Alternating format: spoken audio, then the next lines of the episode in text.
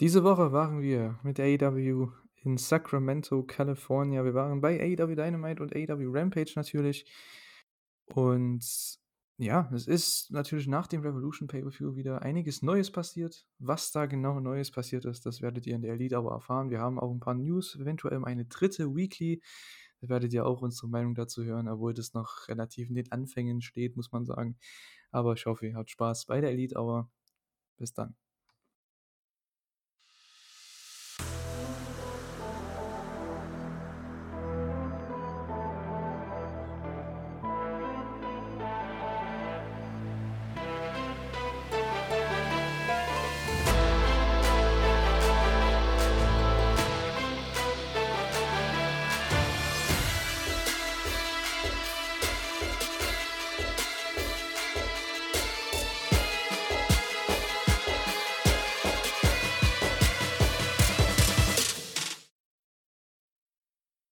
Herzlich willkommen zu einer neuen Ausgabe der Elite Hour. Wir sind wieder zurück hier mit eurem AEW Podcast. Und ja, ich bin der Julian, ich bin wieder am Start nach einem für mich etwas kürzeren Karatwochenende, doch mein Podcast-Partner hat ein längeres Karatwochenende gehabt. Der Stefan, hallo. Hallo, ja, einen wunderschönen guten Abend auch von mir. Ich hoffe, dass man mich diesmal hört, beziehungsweise dass man also dass bei dieser Aufnahme nicht schief geht, weil wie ihr in der letzten Ausgabe ja schon hören konntet, wäre ich eigentlich dabei gewesen. Ähm, ich entschuldige mich natürlich auch nochmal für die technischen Probleme. Ich hoffe, dieses Problem werden wir diesmal nicht haben.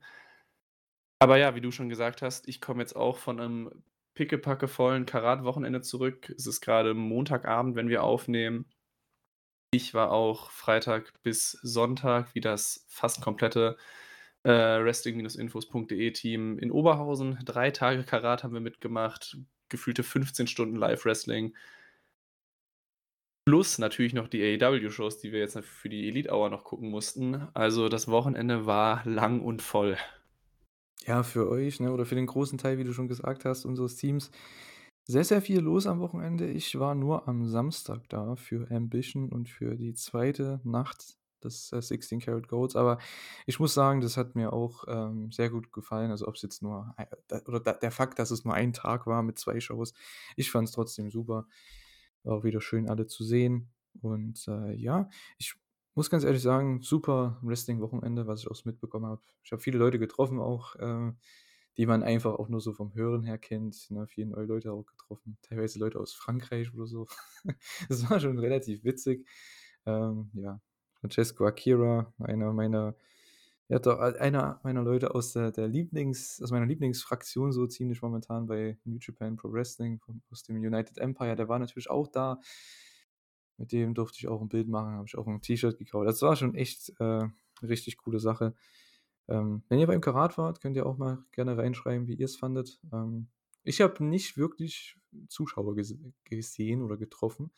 Ähm, ist natürlich auch etwas, ja, immer ein bisschen, ne? Also wenn man, man kann nicht immer so nach Profilbildern gehen, ne? wenn man bei, bei Twitter ist, oder? Also du bist ja nicht bei Twitter zum Beispiel. Bei dir wäre es zum Beispiel sehr schwierig gewesen, ne? Ich glaube, bei mir ist es ziemlich unmöglich. Ich weiß nicht, ob von mir überhaupt ein, ja doch, mit Sicherheit wird es von mir Bilder im Internet geben, das ohne jede Frage, aber nicht auf Twitter oder sonst ähnliches.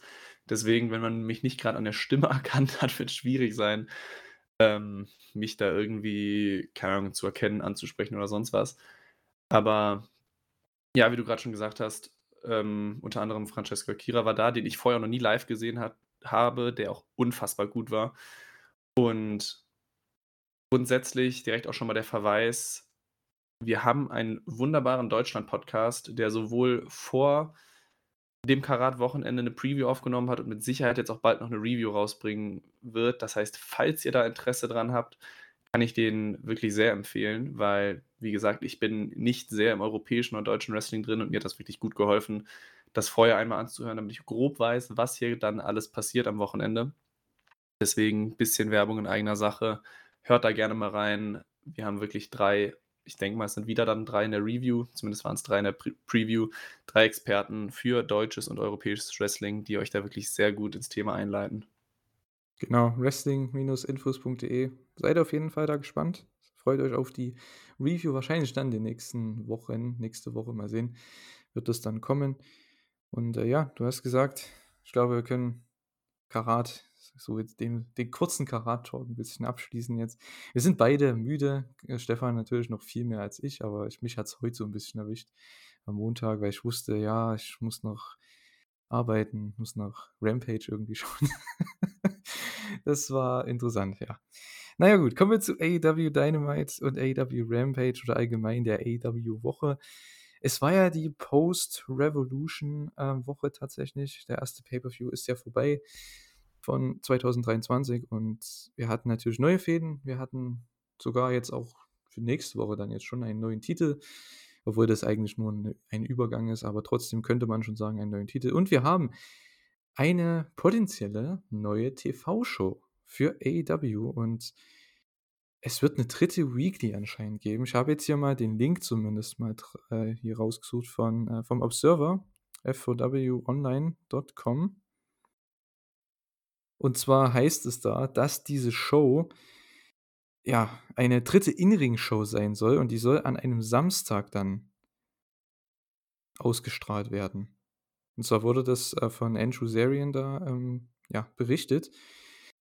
Und mal schauen, ob das funktioniert, ob, die, ob das überhaupt alles so stimmt. Aber das war so eine News für AEW diese Woche oder letzte Woche besser gesagt, äh, die uns da ja schon ein bisschen stutzig gemacht hat. Äh, aber das zeigt auf, auf der einen Seite, Warner Brothers, Discovery, äh, die haben Bock mehr auf mehr AEW-Content. Ne? Wir hatten jetzt schon All Access Ende März, was da anfangen wird. Und es könnte sogar sein, dass es dieses Jahr eine dritte AEW Weekly gibt mit Wrestling. Das könnte echt interessant werden. Und mal schauen, was das dann wird. Na, anscheinend soll es eine, eine Stunde sein. Also eine eine Stunden-Show wie Rampage. Vergleichbar damit. Also, ja, wie ist denn deine Auffassung davon? Also grundsätzlich, ich meine, man muss es ja nicht schauen, wenn man es nicht, also wenn man es blöd findet, muss man es ja einfach nicht gucken. Natürlich ne, wieder der wunderbare Verweis auf unsere super guten Live-Berichte von den AEW-Shows die auch gerne mal von mir kommen. Aber ähm, nochmal Werbung in eigener Sache. Das Ding ist aber, ich glaube, Rampage hat in den letzten Wochen, Monaten nicht das Niveau, dass man da jetzt groß sagen könnte, das ist eine Show, die man gucken muss. Deswegen würde ich auch da jetzt sagen, es ist nicht verkehrt von mir aus, aber ich brauche es halt persönlich überhaupt nicht, weil Rampage wird schon nicht richtig genutzt oder nicht so, wie man es nutzen könnte. Da ist ganz, ganz, ganz viel verschenktes Potenzial bisher drin. Ich weiß nicht, ob die Show vielleicht noch irgendwie so eine Art gewisses Gimmick bekommen soll oder ob es dann wirklich Rampage 2.0 ist, also einfach eine weitere einstündige B-Show, die halt dann im Fernsehen übertragen wird. Aber ich sehe halt wirklich noch nicht ganz den Sinn von, außer dass es natürlich für alle Beteiligten wahrscheinlich mehr Geld bedeutet und für manche Talente von mir auch mehr, mehr TV-Zeit oder so. Aber wenn Rampage weiterhin auf dem Niveau bleibt, dann brauche ich keine zweite B-Show. Ja, stimme ich absolut zu. Äh, hm. Ich weiß nicht. Ich finde es auf der einen Seite ganz cool, weil wenn man AEW mag, dann hat man noch eine Stunde, die man schauen kann. Ist ja klar. Man hat schon am Montag, man hat Elevation, man hat Dienstag Dark, Mittwoch Dynamite. Ja, Donnerstag, gut, das ist ja dann mehr jetzt Ring, wieder Ring of Honor, aber ja, Freitag Rampage, Samstag dann äh, diese Show eventuell, diese neue und Sonntag dann alle paar Monate Pay-Per-Views. Battle of the Bells hat man auch noch. Ich weiß nicht, wann sie das dann noch bringen. Also man hat genug AEW-Content. Aus Fansicht, da hast du absolut recht. Äh, ich weiß nicht. Weil das ist dann wieder so ein Ding, da müssen wir echt auch mal unsere, unsere Podcasts noch mal ein bisschen, ja, ein bisschen anpassen, weil wir hatten ja bisher immer so dieses System, dass wir ja Dynamite und Rampage besprechen und hier und da vielleicht ein bisschen was anderes. Bei Pay-Per-Views natürlich grundsätzlich im, im Vordergrund steht da natürlich der, ja, die Großveranstaltung der Pay-Per-View, aber Trotzdem Dynamite und Rampage ist ja immer so unsere Orientierung. Wenn dann eine dritte Weekly noch dazukommt, also da müssen wir mal schauen, ob wir halt das einfach komplett anders machen. Einfach sagen, wir machen die komplette AEW-Woche und nur alles, was wichtig ist. Oder wir machen nur Dynamite ausführlich und dann was anderes, weil das ist so das, was ich mich dann immer frage, weil ich denke dann schon immer in den Podcasts und äh, ja. Also drei Shows, ich weiß nicht, ob wir das alle, wenn wir ja immer zu zweit sind und dann jeder auch so ein bisschen immer mit dabei ist, ob wir das alle immer machen können. Ne? Das ist auch immer sehr schwierig. Weil wir bringen den Podcast Dienstag raus und ah, mal sehen, oder? Das, das wird ein bisschen schwieriger dann, vom Planen her auch. Ja, ich glaube, das wird dann nur funktionieren, wenn man wirklich irgendwas komplett unter den Teppich kehrt. Aber ich glaube, also wie gesagt, wenn, wenn da jetzt nicht so ein großes Feuerwerk auf einmal kommt, sodass man sagen kann, boah, das ist eine Show, die muss man Woche für Woche sehen und da kommt Minute für Minute irgendwas, was relevant ist und gut ist und wert ist, dass es halt irgendwie genauer besprochen wird, dann glaube ich, dann kann man auch wirklich da wirklich also sagen, man hatte in einer Woche dann vielleicht da so ein kleines Highlight drin, dann kann man das thematisieren und alles andere wirklich verweisen. wenn es euch interessiert, könnt ihr euch's gerne angucken. Ich werde jetzt nicht sagen, schaut es euch auf keinen Fall an, aber sonst lest es euch durch, lest euch unsere Berichte am besten sogar noch durch, aber es ist einfach dieses ich sage ja jetzt schon bei Rampage, man muss es nicht gesehen haben und einiges davon ist auch kaum die Rede wert, irgendwie groß zu besprechen und deswegen ich ich werde ziemlich fest davon ausgehen, dass es bei Collision so, wie es ja, glaube ich, heißen soll, ähm, nicht groß anders sein wird, weil ich sehe da jetzt nicht das Potenzial, dass es eine so viel bessere Show sein wird als Rampage. Ja, ebenso. Das äh, weiß nicht. Ah, das ist echt eine 'ne interessante Sache, aber gut. Ähm, wahrscheinlich heißt es heißt's dann auch Rampage Elevation oder so. Also, wenn das nicht Collision heißt, dann Rampage Elevation.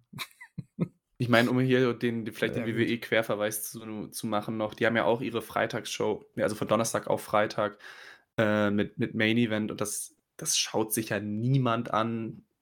Das ist ja so irrelevant.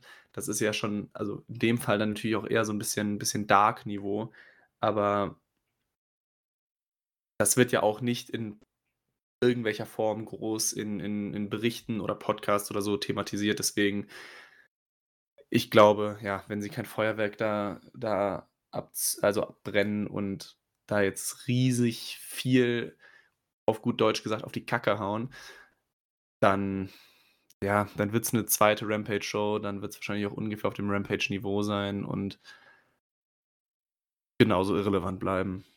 Mhm, ja. Mal gucken, wie wir das dann handhaben werden in Zukunft. Ähm, ja, neue TV-Show. Ähm, kommen wir denn jetzt zu den momentanen TV-Shows?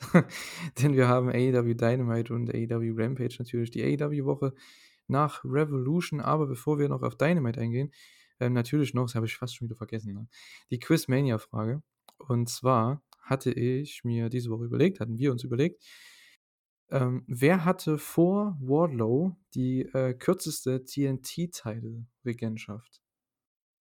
Das ist so Frage für diese Woche. Wer hatte vor Wardlow, der ja, ähm, ja diese Woche den TNT-Title nach drei Tagen wieder verloren hat, wer hatte vor Wardlow die kürzeste TNT-Titel ähm, gehabt. Das würde ähm, uns natürlich interessieren. Und ihr könnt es gerne in die Kommentare schreiben. Am Ende, Stefan wird mich bestimmt erinnern, werden wir das dann wieder auflösen. Und ja, kommen wir zu AW Dynamite. Ähm, für mich, ganz ehrlich, eine solide Show. Was das angeht, das Wrestling war eigentlich wie immer relativ gut. Die Angles teilweise auch okay. Ich finde es interessant, aber halt nur wie sagt man, also nur kurzfristig. Da sehe ich momentan nichts, was mich langfristig packen könnte. Und bei manchen Engels verlieren sie mich einfach, weil ich einfach nicht verstehe, wieso sie da hingehen und wieso nicht in eine andere Richtung. Klar, wir sind alle so kleine Booker, ne? Jeder, der die Show guckt, so ein bisschen was äh, ja, von Wrestling versteht oder ne, zumindest da interessiert ist. Man ist ja selbst irgendwo immer ein bisschen der, der die Matches gerne und die Paarungen gerne ja selbst booken würde, aber ich weiß nicht, manchmal finde ich trotzdem, treffen sie falsche Entscheidungen. Und äh, ja, ich weiß nicht, das erste Match war richtig gut, was sie da hatten. Orange Cassidy gegen Jay Lethal und den All-Atlantic-Title. Das war ein sehr, sehr guter Opener zum, ich glaube, zweiten oder dritten Mal in Folge hatte Orange Cassidy hier einen All-Atlantic-Title-Match, was er auch gewinnt am Ende. Und das war wieder ein super Opener, super Match. Jede Woche, aber jetzt schon. Ich glaube, das ist jetzt die dritte Woche in Folge. Und ja, nächste Woche wollen wir schon drauf wetten, dass es wieder der Opener wird gegen Jeff Jarrett. Wahrscheinlich ja. Also ich ich habe auch wirklich gedacht, als ich mir die Show angesehen habe, also dem Moment, wo ich sie angeklickt habe und es geht genau wieder so los wie in den letzten Wochen, dass ich auf die falsche Show geklickt habe aus irgendeinem Grund. Ähm, weil mittlerweile die Einleitung „It's Wednesday night and you know what that means“ gleichbedeutend ist, dass die Musik von Orange Cassidy gleich kommt. Aber, äh, wrestlerisch war's super, kann ich nichts gegen sagen. Ich meine, mit Jay Lethal hat auch 'n Gegner bekommen, der ohne jede Frage 'ne Menge im Ring kann. Aber es ist halt dann trotzdem halt irgendwie wieder dieses Gleiche. Du weißt, der Titel wechselt nicht. Du hast jetzt hier 15 Minuten, ganz grob gesagt, gutes Wrestling, kann man jedem empfehlen, dieses Match. Aber damit reißt du jetzt ja mich nicht au also jetzt ja nicht vom Hocker. Das ist jetzt nichts, wo ich jetzt sagen würde, genau deswegen muss ich ab Minute 1 Dynamite gucken, damit ich genau das sehen kann, weil das siehst du ja jede Woche. Und es ist nett, dass es der Titel verteidigt wird, dass du das Gefühl hast, es geht um irgendwas. Aber viel mehr als das ist es ja dann ja auch nicht. Ah, ich hatte ja ge gehofft, als ich das angeschaut habe, dass vielleicht Jay Lethal den Teil gewinnt, weil es ist ja nach Revolution und warum denn nicht, ne? Kann man ja machen. Lethal ist ja auch 'n ehemaliger Champion in vielen anderen Promotions, 'n Veteran. Das da hätte, glaube ich, keiner 'n Problem damit gehabt. Und vor allem jetzt nach dem Pay-per-View, wenn man halt mit einigen Leuten, sei es jetzt Ricky Starks oder Jungle Boy oder Hangman Page, wer auch immer, ähm, dass man halt diesen Babyfaces, die beim Pay-per-View gewonnen haben, dass man vielleicht mit denen dann als Challenger geht, weil man hatte halt mit Orange Cassidy 'n Babyface Challenger und ich hatte in der Revolution Review gemeint, dass wahrscheinlich Jungle Boy jetzt auch bald mal ein Titelmatch bekommen sollte. Das ist ja seine Story dieses Jahr. Und warum nicht gegen Orange? Aber dann hätte man Face gegen Face. Ob man das gerne macht, weiß ich nicht. Deswegen habe ich hier vielleicht sogar auch 'n bisschen blöderweise mit dem Titelwechsel gerechnet, aber du hast schon gesagt, das Match war war richtig, richtig gut. Das beste Match der Show meiner Meinung nach, Match of the Night im Opener mal wieder. Und nächste Woche gibt's dann Jeff Jarrett gegen Orange Cassidy, ähm, um den AEW International Title und da kommt dieser neue Titel ins Spiel, den, ähm, ja, ich vorhin schon so 'n bisschen ange angedeutet habe. Es ist nix nicht wirklich 'n neuer Titel, er sieht genau gleich aus, nur er heißt jetzt anders. Ist aber echt 'n Upgrade, also finde ich gut.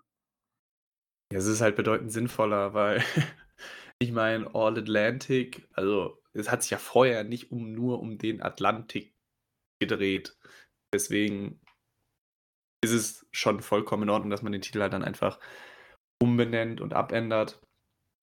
Ähm, es ist halt grade in der aktuellen Form, wo er halt Woche für Woche gegen irgendjemand anderem äh, irgendjemand anderes aus dem AEW-Roster dann verteidigt wird, ist es halt wirklich 'n zweiter TNT-Title. Ähm, ich finde die Namensänderung auch gut, klingt besser, klingt auch sinnvoller. Aber Ja, es müsste halt mal ja, jemand aus, äh, Mexiko oder aus Japan oder aus Europa gewinnen, ne?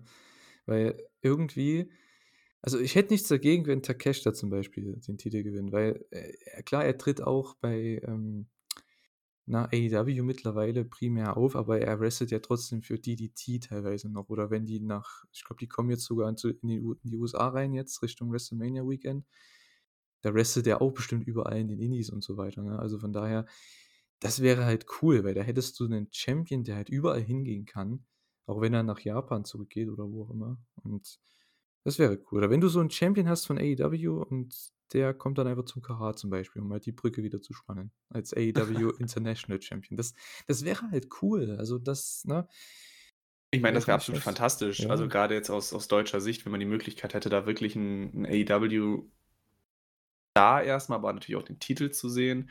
Ich meine, das Thema haben wir jetzt ja auch nicht zum zum 1. Mal, dass es halt einfach dieses verschenkte Potenzial von der Championship ist. Also, Takeshita, wie um dein Beispiel zu nehmen, wäre 'n absolut fantastischer Titelträger, einfach weil ich meine, er ist nicht mal Amerikaner, also, du hast einfach da das International ja allein schon mit der Nationalität des Titelträgers drin, wo du super 'ne Brücke bauen kannst, um den Titel auch in Japan verteidigen zu können. 'n Takeshita ist jetzt auch nicht der der Riesenstar, der Woche für Woche jetzt irgendwie bei Dynamite auftreten muss, um die um die Zuschauerzahlen zu erhöhen. Das heißt, du kannst ihn auch problemlos mal nach Europa schicken, beispielsweise Karat.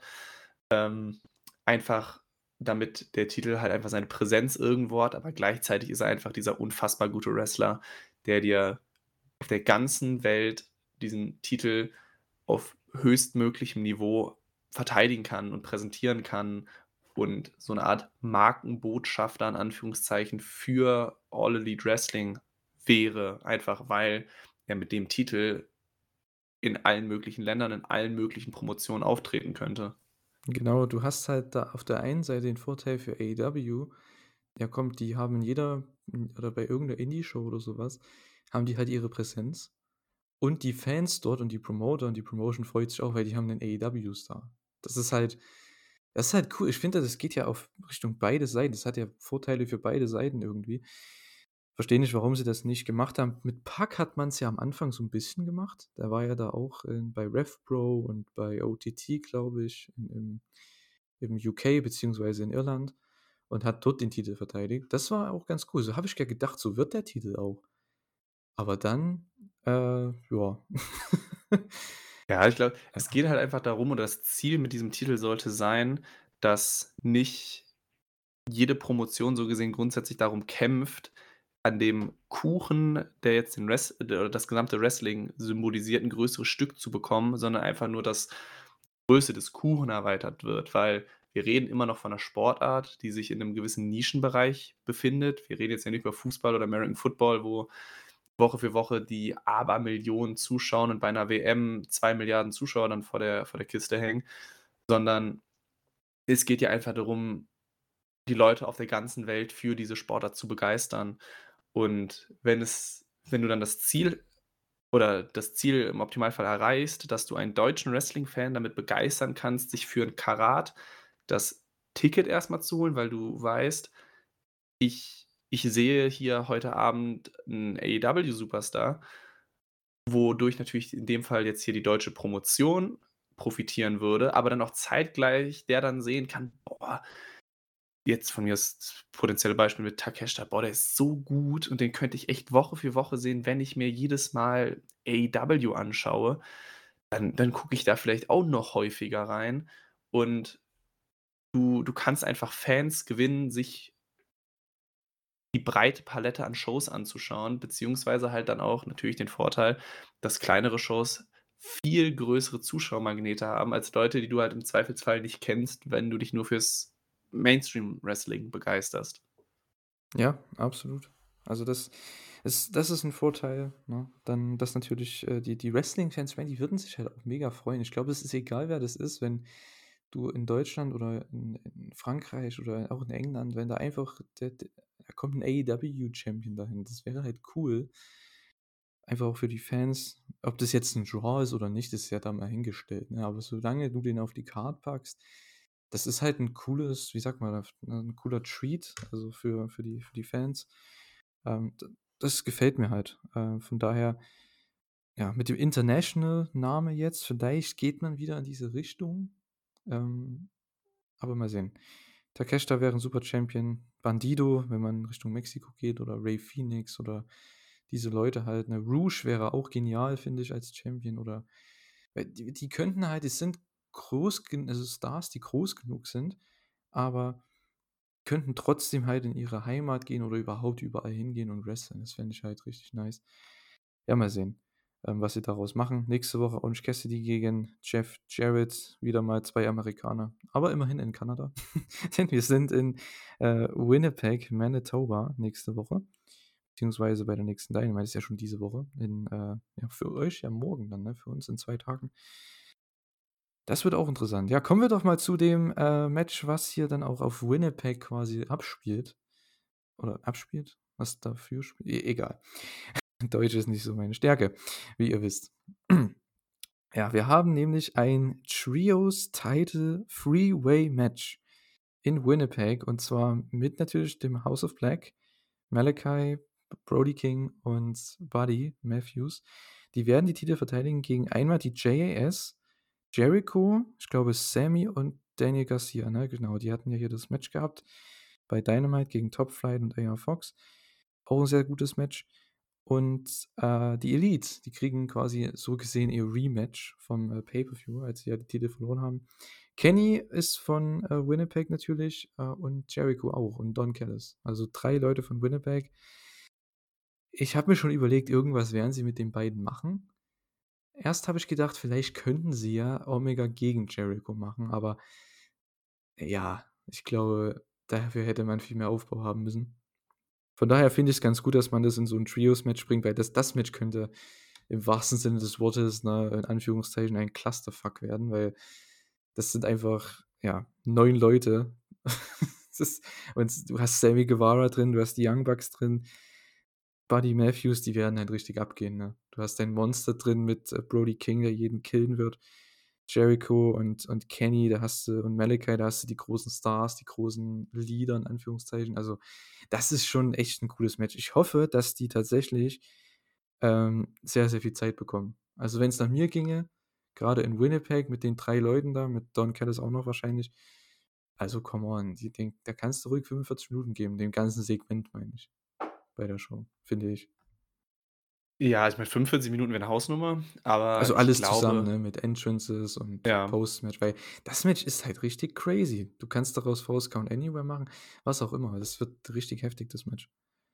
Also, erstmal muss ich sagen, ich weiß nicht, wann ich jemals ein Three-Way Six-Man-Tag-Match gesehen habe. Ja, ne, das Aber stimmt, ja. ähm, ich ich ich freue mich drauf. Es wird, wie du schon gesagt hast, ganz viel Krasses passieren. Ich glaube, es wird ein super Match. Und ich also, es es muss ja der Main Event der Show werden, weil sonst hauen sie sich für alles, was danach passiert, wahrscheinlich, äh, sich sich die halbe Show um die Ohren, weil danach wird crowdtechnisch wahrscheinlich nicht mehr so unfassbar viel kommen, zumindest in dem Segment danach. Aber du hast halt so ein bisschen halt 2 Fliegen mit einer Klappe, weil du hast ja erst mal das Rematch natürlich zwischen zwischen House of Black und Elite. Du kannst aber trotzdem noch 'n Jericho reinbringen, sodass du nicht nur so die den Punkt von House of Black gegen Elite hast, sondern du hast halt auch noch mal Elite gegen JAS in Form von Omega gegen Jericho. Sodass du das beides irgendwie einbauen kannst, ohne daraus jetzt viele verschiedene Segmente oder Matches irgendwie bauen zu müssen. Und auch um jetzt noch mal an dem Punkt auf Dynamite auch aus äh, auf Dynamite einzugehen, so heißt es. Das Segment, als es auch angekündigt wurde, war auch einfach herrlich. Also, ich bin nicht der allergrößte Don Callis-Fan, aber als er dann meinte: „Jericho, wir wissen alle, du bist einer der größten Persönlichkeiten und Legenden in diesem Sport, aber du bist nicht mal der Beste aus Winnipeg. Und wenn ich in Form wäre, wärst du sogar nur Nummer 3.“ Und Wer ist denn Nummer 1? Also, er mei also, er spielt ja damit auf Nummer 1 mit Omega an, auf Nummer 2 dann Mhm. er selbst und halt 3 dann nur Jericho. Aber wo ist dann Roddy Piper? Das war echt das fand ich echt witzig, als ich das gelesen habe. Ja, hat er auf Roddy Piper angespielt oder auf Kenny? Ja, ist Roddy Piper nur Nummer 4. Ach, das wird einigen älteren Wrestling-Fans wahrscheinlich nicht so schmecken, aber ja. Also, ich meine, das. Segment aus der letzten Woche also, fand ich fand ich gut. Man man hat's kurz gehalten, man hat's angekündigt, Leute haben Bock drauf. Es war dann noch unterhaltsam, weil Don Callis wirklich mal 'ne gute Rolle hatte, meiner Meinung nach, was eher die Ausnahme ist. Aber das Match wird super. Wie gesagt, ich hoffe, sie kriegen viel Zeit. Ich hoffe, das wird der Main Event. Ich glaube zwar trotzdem, dass der Titel da nicht wechseln wird, also, bin ich mir so relativ sicher oder ich hoffe es zumindest, weil AEW wird sich vielleicht mal 'n Gefallen tun, wenn ihre Titel, vor allem ihre nicht wichtigen World Title nicht so schnell wechseln würde. Hust, Hust, TNT-Title. Aber das Ja. Match, das wird stark. Also, ich glaube, da kann sich jeder drauf freuen, weil da so viel drin sein wird, von Popcorn Wrestling zu zu einem Mega-Crowd. Es wird technisch super, weil du einfach 9 Leute hast, die einfach richtig was können. Ja, schon. Also, das mit dem Titelwechsel, ich weiß ja nicht. Das klar, das wird nicht passieren in dem Match, aber selbst wenn, es ist 'n Trios-Title, ne? Also, das ist wie TNT, das ist wie TBS, das ist wie All Atlantic, das ist mir so Latte. Weil das sind so Sachen, gerade im TV-Wrestling, du musst hier und da mal den Titel wechseln. Bei dieser Show haben sie es halt jetzt schon wieder gemacht, das fand ich auch ganz gut. Weil du musst es halt etablieren, dass der Titel auch mal nach drei Tagen we wechseln kann. Das finde ich auch mal gut. Ist ja auch nicht verkehrt. Dass man es dann nicht immer macht, da stimme ich dir auf jeden Fall zu, ist auch wichtig, aber ähm, ich denke trotzdem House of Black, also die werden das Ding schon rocken. Ich denke, Brody King wird wieder jeden killen, da habe ich wieder schon richtig Bock drauf. Ich glaube, der wird Sammy und Garcia richtig da durch die Gegend werfen. das wird interessant. Äh, ja, die hatten ja auch noch ein Match hier gehabt, ne? MJS gegen Top Flight und AR Fox. Das Match war auch sehr, sehr spaßig. AR Fox war wieder richtig gut. Obwohl eigentlich jeder fand sich gut aussah in dem Match. Und Jericho holt dann den Pin an Darius Martin, nachdem Hager eingegriffen hat. Ja. Aber ich denke schon, dass die nächste Woche eine halbe Stunde bekommen. Also wenn es der Main Event ist, ich denke schon. Es wird bestimmt ein Drei-Segment-Match im TV. Ja, also ich hoffe es auf jeden Fall. Also, ja, was ist denn noch bei der Show? Jetzt mal ernsthaft. ähm, ich glaube, Ankündigungen richtig. waren ja sonst noch, also wie gesagt, International Championship angekündigt. Ähm, ja, du hast äh, Blackpool Combat Club gegen Dark Order und Adam Page. Ja, das wird ganz nett, aber. MJF feiert seine Bar Mitzwa ja. oder seine Re-Bar Mitzwa. Mhm. Und Jade Open Challenge. Ja. ja. Darby ist wahrscheinlich wieder da, aber das wird wahrscheinlich, kommen wir dann wahrscheinlich gleich drauf zu sprechen mit MJF zusammenhängen, schätze ich jetzt mal. Und ja, das war es eigentlich auch schon an Ankündigung, glaube ich. Ne? Mehr gab es gar nicht. Ja, deswegen könnte ich mir schon vorstellen, dass matchtechnisch da echt nichts mehr dazukommt, dass die hier echt lange Zeit bekommen, weil ich meine, du hast Kenny und Jericho und Winnipeg und die Crowd wird richtig abgehen. Also was ich so gehört habe, auch die letzten Tage, als Jericho immer in Winnipeg war, bei den WWE-Shows, war die Crowd immer für den so heftig dabei. Und ja. es ist ja Kennys erstes Mal, seitdem der, ich jetzt mal, ein Star ist, dass er in Winnipeg performen darf, auch in so einer großen Arena. Also die werden da auch für ihn richtig heiß sein. Und House of Black ist sowieso ein cooles Stable, da sind sie ja sowieso gut dabei, die AEW-Fans. Das, das wird super. Also da freue ich mich drauf. Das ist echt mal wieder so ein Dynamite-Match, wo ich sage, nach diesen Danielson-Matches so im Januar, ne, wo ich sage, boah, da habe ich richtig Bock drauf. So eine Woche vorher. Ja, also grundsätzlich natürlich, die kanadischen Fans sind immer fantastisch, wenn sie irgendeinen Hometown-Hero haben. Jetzt beispielsweise zuletzt ein Sami Zayn, aber auch in den letzten Jahren ein Edge oder so. Also die sind da immer komplett durch die Decke gegangen. Und deswegen glaube ich auch, dass halt auch nächste Woche, beziehungsweise jetzt morgen, wenn ihr es hört, für uns übermorgen, dass da auch die Fans wieder voll mitgehen und dass es allein deswegen ein, ein klasse Match wird. Und ich habe richtig Bock, aber ich, wo du das jetzt auf eine Stufe mit den, mit den, jetzt in deinem Fall denn jetzt in Match, äh, Matches hebst, ich weiß nicht, ob ich vielleicht so weit gehen würde, aber zumindest wäre es nicht weit weg davon. Ja, ich ich finde es halt einfach ich gucke mir die Card an und sehe das Match und denke mir: „Boah, das wird geil.“ Und das hatte ich halt das letzte Mal bei den Danielson-Matches im Januar, als er gegen Rouge gerestet hat, Takeshita und wer war's noch, Bandido. Also, das sind halt so für das ist halt für mich so als Wrestling-Fan, was ich so mag. Und auf sowas äh, habe ich einfach Bock, weil das sind so viele Stars und das ist einfach ein Match, okay, ist wie das Four-Way beim Pay-Per-View so ein bisschen vom Booking her. Ja, wir werfen einfach mal alle rein. So so die besten Trios, dann auch uns, zwei unserer Topstars, die hauen wir einfach mal rein. Warum nicht? Wird schon werden. so wirkt das Match. Aber finde ich okay. Ist für eine Dynamite ganz nett. Aber es ist halt auch nur kurzfristig, ne? Das ja. ist halt das Ding. Das war halt so ein ja. Aufbau für ein kurzfristiges Title-Match nächste Woche. Wo geht man danach hin? Das war halt auch so ein bisschen meine Kritik. Da hat man halt auch nichts. Aber vielleicht kommt da ja die nächsten ein, zwei Wochen was. Mal schauen. Also ich hätte gesagt, ja. sorry, wenn ich dich unterbrechen darf. Okay. Also House of Black verteidigt das, also gewinnt das Match, verteidigt den Titel. Und ich glaube, dann hat sich das alles erstmal durch. Ich kann mir nicht vorstellen, dass da die JS groß um den Trios-Title irgendwie mitredet. Elite hat dann oder haben dann ihr Rematch verloren. Und ich glaube, dann, dann werden sich wahrscheinlich irgendwann in den nächsten Wochen weitere Herausforderer dann bilden. Noch eine Sache zu der jetzt letzten Dynamite-Ausgabe. Was, das Einzige, was mir da noch ein bisschen sauer aufgestoßen ist bei dem Match, also das wurde ja offensichtlich nur gebuckt oder halt verwendet, damit die JAS in dem Fall einen Trios-Sieg holen kann, um halt noch mal mehr diese diesen diesen Title Shot zu zu legitimieren. Warum muss dann Jake Hager eingreifen mit dem Baseballschläger? Weil Top Flight und Air Fox, die sind jetzt eh nicht dafür bekannt, die also reihenweise Siege im TV zu holen.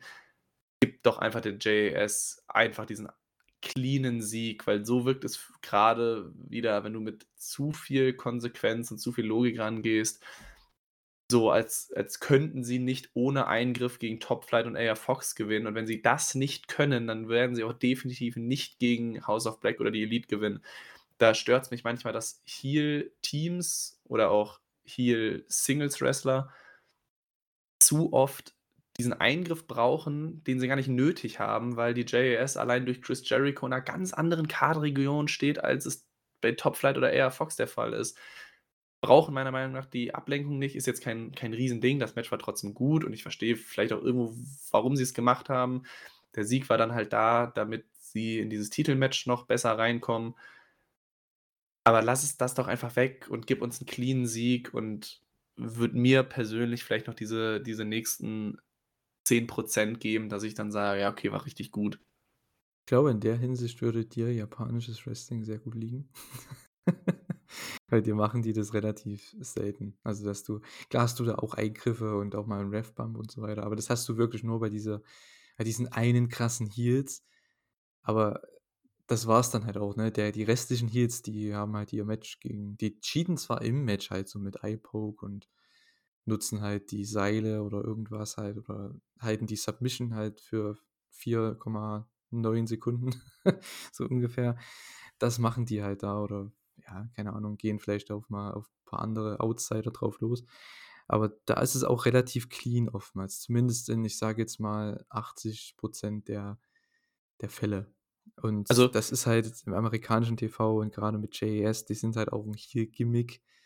Da ist es halt mit Sports Entertainer und sowas, ne? Das äh, ja, ich verstehe, was du meinst auf jeden Fall. Ich hätte es auch lieber 'nen cleanen Sieg gehabt, aber bei denen das ist ja so ihr Gimmick, dass die halt cheaten, um zu gewinnen, ne? Also, verstehe mich auch nicht falsch. Also, klar, ich verstehe, warum warum das passiert oder dass das auch zum Gimmick der JAS passt. Aber ich fände das vollkommen in Ordnung, wenn das die JAS macht, um 'n Sieg gegen ein Team wie Elite oder von mir aus Lucha Bros oder so zu holen, weil das dann Gegner sind, die auf einem Niveau sind oder tendenziell darüber liegen. Aber Top Flight verliert, wie gesagt, fast jedes Match im TV. Fast jedes und das sogar clean. Und wir reden über ein Team, beziehungsweise auch die Einzelwrestler davon, die, wenn man die von mir aus super viel bei Dark und was weiß ich was gewinnen, aber wenn du von Rampage und Dynamite ausgehst, die man maximal der Midcard zuordnen kann, weil sie, wie gesagt, kein Match gewinnen. Also, sie verlieren ja nur. Sie können zwar lange durchhalten, aber sie verlieren ja am Ende nur. Das heißt, gegen Gegner, die in der Hierarchie unter dir liegen verstehe ich den Eingriff nicht. Wie gesagt, wenn das jetzt 'n Top-Team als Gegner gewesen wäre und du möchtest die nicht zu schlecht darstellen oder die irgendwie schützen, indem es halt nicht clean ist, klar, gar kein Problem. Das ist das ist Wrestling, das das passt auch zu dem zu dem Team der JAS ins Gimmick rein, aber nicht gegen Top Flight und AR Fox. Also Ja, vor allem, weil Jericho den Pin geholt hat, ne? Jericho ist ja eh der größte Star von allen. Von daher, ja, in der Hinsicht verstehe ich dich absolut. Also, damit wenn dadurch, dass Jericho den Pin holt, das, äh, hätten sie auch clean machen können, weil der hat schon gefühlt jeden clean besiegt. Von daher, ja. weiß ich jetzt nicht. Hätte jetzt Sammy den Pin geholt, das war ja zum Beispiel bei Rampage dann, da können wir eigentlich auch kurz drauf eingehen, ne? Action Andretti und, äh, Sammy Guevara hatten da auch 'n Match im Opener. Es war auch 'n gutes Match, aber hat mich halt nur interessiert, weil das Match gab's vor z 2 Wochen schon mal oder letzte Woche? Keine Ahnung. Und das war halt genau dasselbe Match gefühlt. Also, ich es war halt irgendwie nichts nicht viel Neues. Und am Ende gab's da halt den Eingriff und Sammy hat dadurch gewonnen. Es ist halt Sammy Guevara, von daher, ja, klar, der war auch TNT-Champion und alles, aber der ist ja auch sehr abgeflacht die letzten Monate. Von daher, ja, finde ich schon okay mit Action Andretti, dass man die so auf einem Niveau hält. Das finde ich schon okay. Aber bei Jericho, der ist ja auf 'nem viel höheren Niveau oder was das Level angeht, ähm, Star-Level angeht, im Gegensatz zu AR Fox und Top Flight. Also, da verstehe ich dich auf jeden Fall. Das hätte man machen können. Ja, also, um noch jetzt zu dem Rampage-Match was zu sagen, War wahrscheinlich wrestlerisch oder auch generell so mehr oder weniger das Highlight von Rampage. Und ja, um um das das Thema oder meine mein meine Aufregung darüber vielleicht 'n bisschen wieder abzuflachen in dem Match kann ich das voll verstehen. Sammy Guevara ist 'n bisschen kalt in den letzten Monaten, weil er einfach keine sonderlich wichtige Rolle hat. Action Andretti hat letztens auch schon mal den Sieg gegen Jericho geholt. Aber dann alles verloren. Das ist Aber halt dann von mir aus auch alles verloren, ja. klar, klar. Aber ich meine, Sammy Guevara ist jetzt auch nicht von von den unfassbar vielen Siegen gesegnet. Also, da kann ich verstehen, dass du ihn da unfair gewinnen lässt, Ja, weil wie du schon. gesagt hast, dass man die auf ungefähr einer Ebene hält. Am Ende kannst du dann von mir aus auch trotzdem noch Sammy Guevara dann wieder hochbooken, weil er halt vielleicht auch schon, ja, TNT-Title mal hatte und auch 'ne höhere Card-Region mal gewöhnt war. In dem Fall kann ich's verstehen, AR Fox und Top Flight kann ich's nicht verstehen, aber na ja, wer bin ich schon? Ja, ich habe das halt bei Rampage nicht verstanden, weil ich habe gefühlt dasselbe Finish im Kopf gehabt von ihrem letzten Match oder von 'nem Tag-Match. Ich glaube, da hat doch Sammy auch schon mal Action Andretti besiegt. Ich checke das einfach nicht mehr. Der hatte gegen Garcia auch schon 'n Match, das hat er zwar gewonnen bei Rampage. Ich blicke da halt nicht mehr durch. Der hat gewonnen, verloren, dann hat er gegen jeden schon gewrestelt. Jetzt macht man das Match noch mal bei Rampage. Der wird wieder gescrewt von Garcia und verliert deswegen wieder. Also, macht man jetzt wieder 'n Match gegen Garcia? Ich checke es nicht, sorry. Das ist mir halt irgendwo zu random. Aber Ja, gut. das Erfrischende an Ähm, AEW im ja. Vergleich zu WWE ist halt immer gewesen, dass du bei vielen nennenswerteren Matches einfach 'n ruhigeren Aufbau hast und nicht jedes Match fünfmal siehst. Das Ja. war halt immer das das das Schöne dran. Du hast halt gefühlt Woche für Woche immer nur Matches gehabt, die du zum ersten Mal sehen kannst. Gerade weil ja auch AEW viele Indie-Leute mit früheren WWE-Leuten dann irgendwie gegenüberstellen kann, sodass du halt ja auch wirklich diese Matches hast, die es vielleicht auch in anderen Companies noch nie vorher gab. Aber ja, JAS Ja, ist ich ja gefühlt dreimal die Woche aktuell in 'nem in 'nem Ja. Ring zu sehen. Das doppelt sich ich halt. meine ja nicht ich finde es ja nicht mal schlimm, weil das haben ja Leute immer kritisiert vor AEW damals bei WWE, dass jedes Match jede Woche kommt, gefühlt oder jede Paarung kommt jede Woche noch mal.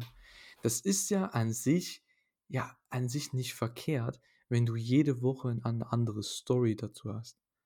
In dem Match, um das Match herum, das ist ja vollkommen okay. Das macht ja AEW zum Beispiel richtig gut, als jetzt Darby Allin zum Beispiel diese TNT-Title-Matches hatte im Januar, den ganzen Januar über hinweg.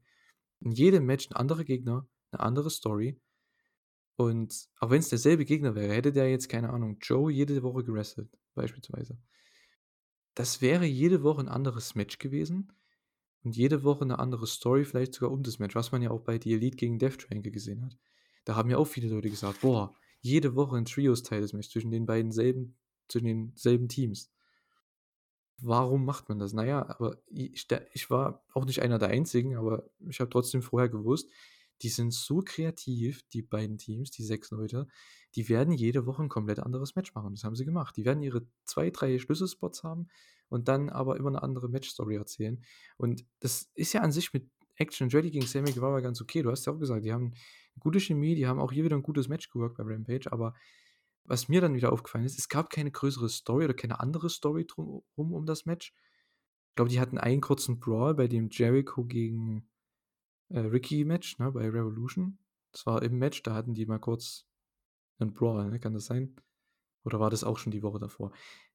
Boah, Also, ihr ich kriege es merkt's. nicht mehr ganz ihr, also, ihr auseinander. merkt's bei uns, ne, wir wissen's auch nicht mehr. Es ist alles so irgendwie hat man das alles schon mal gesehen, aber dann weiß man nicht mehr, das zuzuordnen. Ja, jetzt macht man da wieder was, ich weiß es nicht. Na ja, gehen wir, äh, zum Nächsten. Und zwar apropos Ricky Starks, der hat beim Pay-per-View ja gewonnen gegen Chris Jericho. Ich dachte er ist jetzt vielleicht wieder mal am Start für 'n Titelmatch, aber ja. Bullet Club for life ertönt in der Halle. Es gab 'n Riesenpop, finde ich echt Wahnsinn, immer noch nach, ich glaube, jetzt fast 10 Jahren. Im Mai wären es werden es 10 Jahre Bullet Club, die's äh, diese Fraktion gibt in Japan, beziehungsweise dann auch später dann weltweit. Und der gute Juice Robinson taucht auf, quasi gegenüber von der Stage, kam er reingerannt, wie auch schon wie auch schon, äh, Jeff Jarrett davor. Also, das ist so der der der der Punkt, wo AEWs Roster vielleicht 'n bisschen aufpassen muss. Da müssen sie vielleicht mehr Security hinstellen, dass die nicht mehr angegriffen werden von dort. Irgendwie. Ähm, er kommt dann reingerannt und, äh, ja, es gibt diesen klassischen Standard-Angle für einen Aufbau und Juice, ja, nimmt ihn da ein bisschen raus, ne? Und er wird wohl jetzt gegen Ricky Starks fehlen. Finde ich cool. Ich bin jetzt mal gespannt auf deine Meinung, weil du hast Juice Robinson noch nicht so häufig gesehen, gehe ich mal von aus. Ähm, ich bin sehr großer Fan von ihm. Hab, der hat das, den ganzen New Japan Dojo, den Noge Dojo durchlaufen. War vorher davor bei NXT, hat nicht funktioniert. Dann war er im Dojo, hat sich da nochmal komplett ähm, ja, ähm, reinvented, das heißt es auf Deutsch, neu erfunden. So, hat sich da ähm, komplett neu erfunden und ja, hat bei New Japan auch mehrere United States Championship Reigns gehabt, Tag Team Champion war er gewesen, war bei Impact letztes oder vor zwei Jahren, letztes Jahr, vor zwei Jahren. War eigentlich auch schon mittlerweile überall. Und ja, ist ein richtig, richtig guter Wrestler. Ich bin mal gespannt.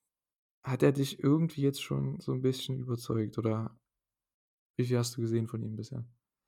Also, ich habe nicht viel gesehen. Ich meine, er hatte ja schon also, sowohl bei NXT, wie du gerade gesagt hast, seine Auftritte, wo ich ihn halt dann mal sehen konnte, wenn halt natürlich auch nicht das viel. Ähm, trotzdem finde ich ihn gut und ich glaube auch, die Matches werden ohne jede Frage dann wirklich gut. Das Ding ist also, auch beispielsweise seine seine AEW-Auftritte habe ich natürlich auch schon gesehen. Ja, Das ja Ding ist so für viele, mich ne? nicht viele, aber zumindest ein paar, also genug, dass man sagen kann, er kann was. Also, ist da da kann man sich, glaube ich, ziemlich sicher sein, dass die Matches gut werden. Ich kann es jetzt nicht genau sagen, weil dafür fehlen mir halt einfach noch die die Auftritte, vielleicht auch die ganz großen Auftritte. Ich hatte sogar auch in dem Moment, wo die Musik und das Video des Bullet Clubs kam, habe ich auch mein erster Gedanke war erstmal äh, Jay Ja, White, der meiner ja gerade immer noch gerade ich glaube, damit haben sie auch ein bisschen gespielt. Ich glaube, das wussten sie auch, weil es ja grad eigentlich so ein bisschen stand's ja fest oder steht es fest unter der Hand, dass er zur WWE geht. Deswegen war ich sehr überrascht, dass dass dass er auf einmal bei AEW erscheint. Dann war es in Anführungszeichen nur Juice Robinson. Ich finde es interessant, weil das auch eine Person ist, die ich gerne, auch in Zukunft mehr sehen möchte. Aber jetzt kommen wir auch zu einem kleinen Aber. Ricky Starks hat jetzt eine relativ also was heißt groß, aber eine längere Fehde eindrucksvoll und nachhaltig gegen die JAS gewonnen, mit Jericho, 'nem früheren World Champion. Und jetzt wird er wieder, in Anführungszeichen, nur gegen Juice Robinson gestellt. Jetzt haben wir entweder die Möglichkeit, auch da geht Ricky Starks wieder siegreich hervor und dann musst du irgendwann Richtung World Title wieder gehen oder er verliert jetzt gegen den Juice Robinson und dann verstehe ich nicht ganz oder was heißt, Ey, ich dann verstehe nicht ich ganz, aber dann aber aber dann dann weiß ich nicht so ganz, was was was dieser krasse Push jetzt gewesen sein sollte. Deswegen, Ja. ich also für mich wäre wirklich das Ideale, du ziehst das jetzt gegen Juice Robinson bitte nicht so lange, gibst denen vielleicht nächste Woche ein Segment und dann wird für in 2 oder 3 Wochen ein ein Match angekündigt und dann gewinnt das Ricky Starks, dann ist das wieder durch. Also, es wirkte irgendwie so, als wenn das irgend 'n nachhaltigerer Aufbau ist, weil es war jetzt nicht einfach nur irgendwie 'n Interview, wo jetzt irgendwas angesetzt wird, sondern es war ja wirklich für mich wirkte es halt dann so, als wenn da wirklich 'ne Fehde entstehen soll, irgendwas Ja, Längeres. ich hoffe ich hoffe, dass die, ähm, hm, Zeit am Mikrofon bekommen, weil Juice ist ist 'ne richtig gute Promo.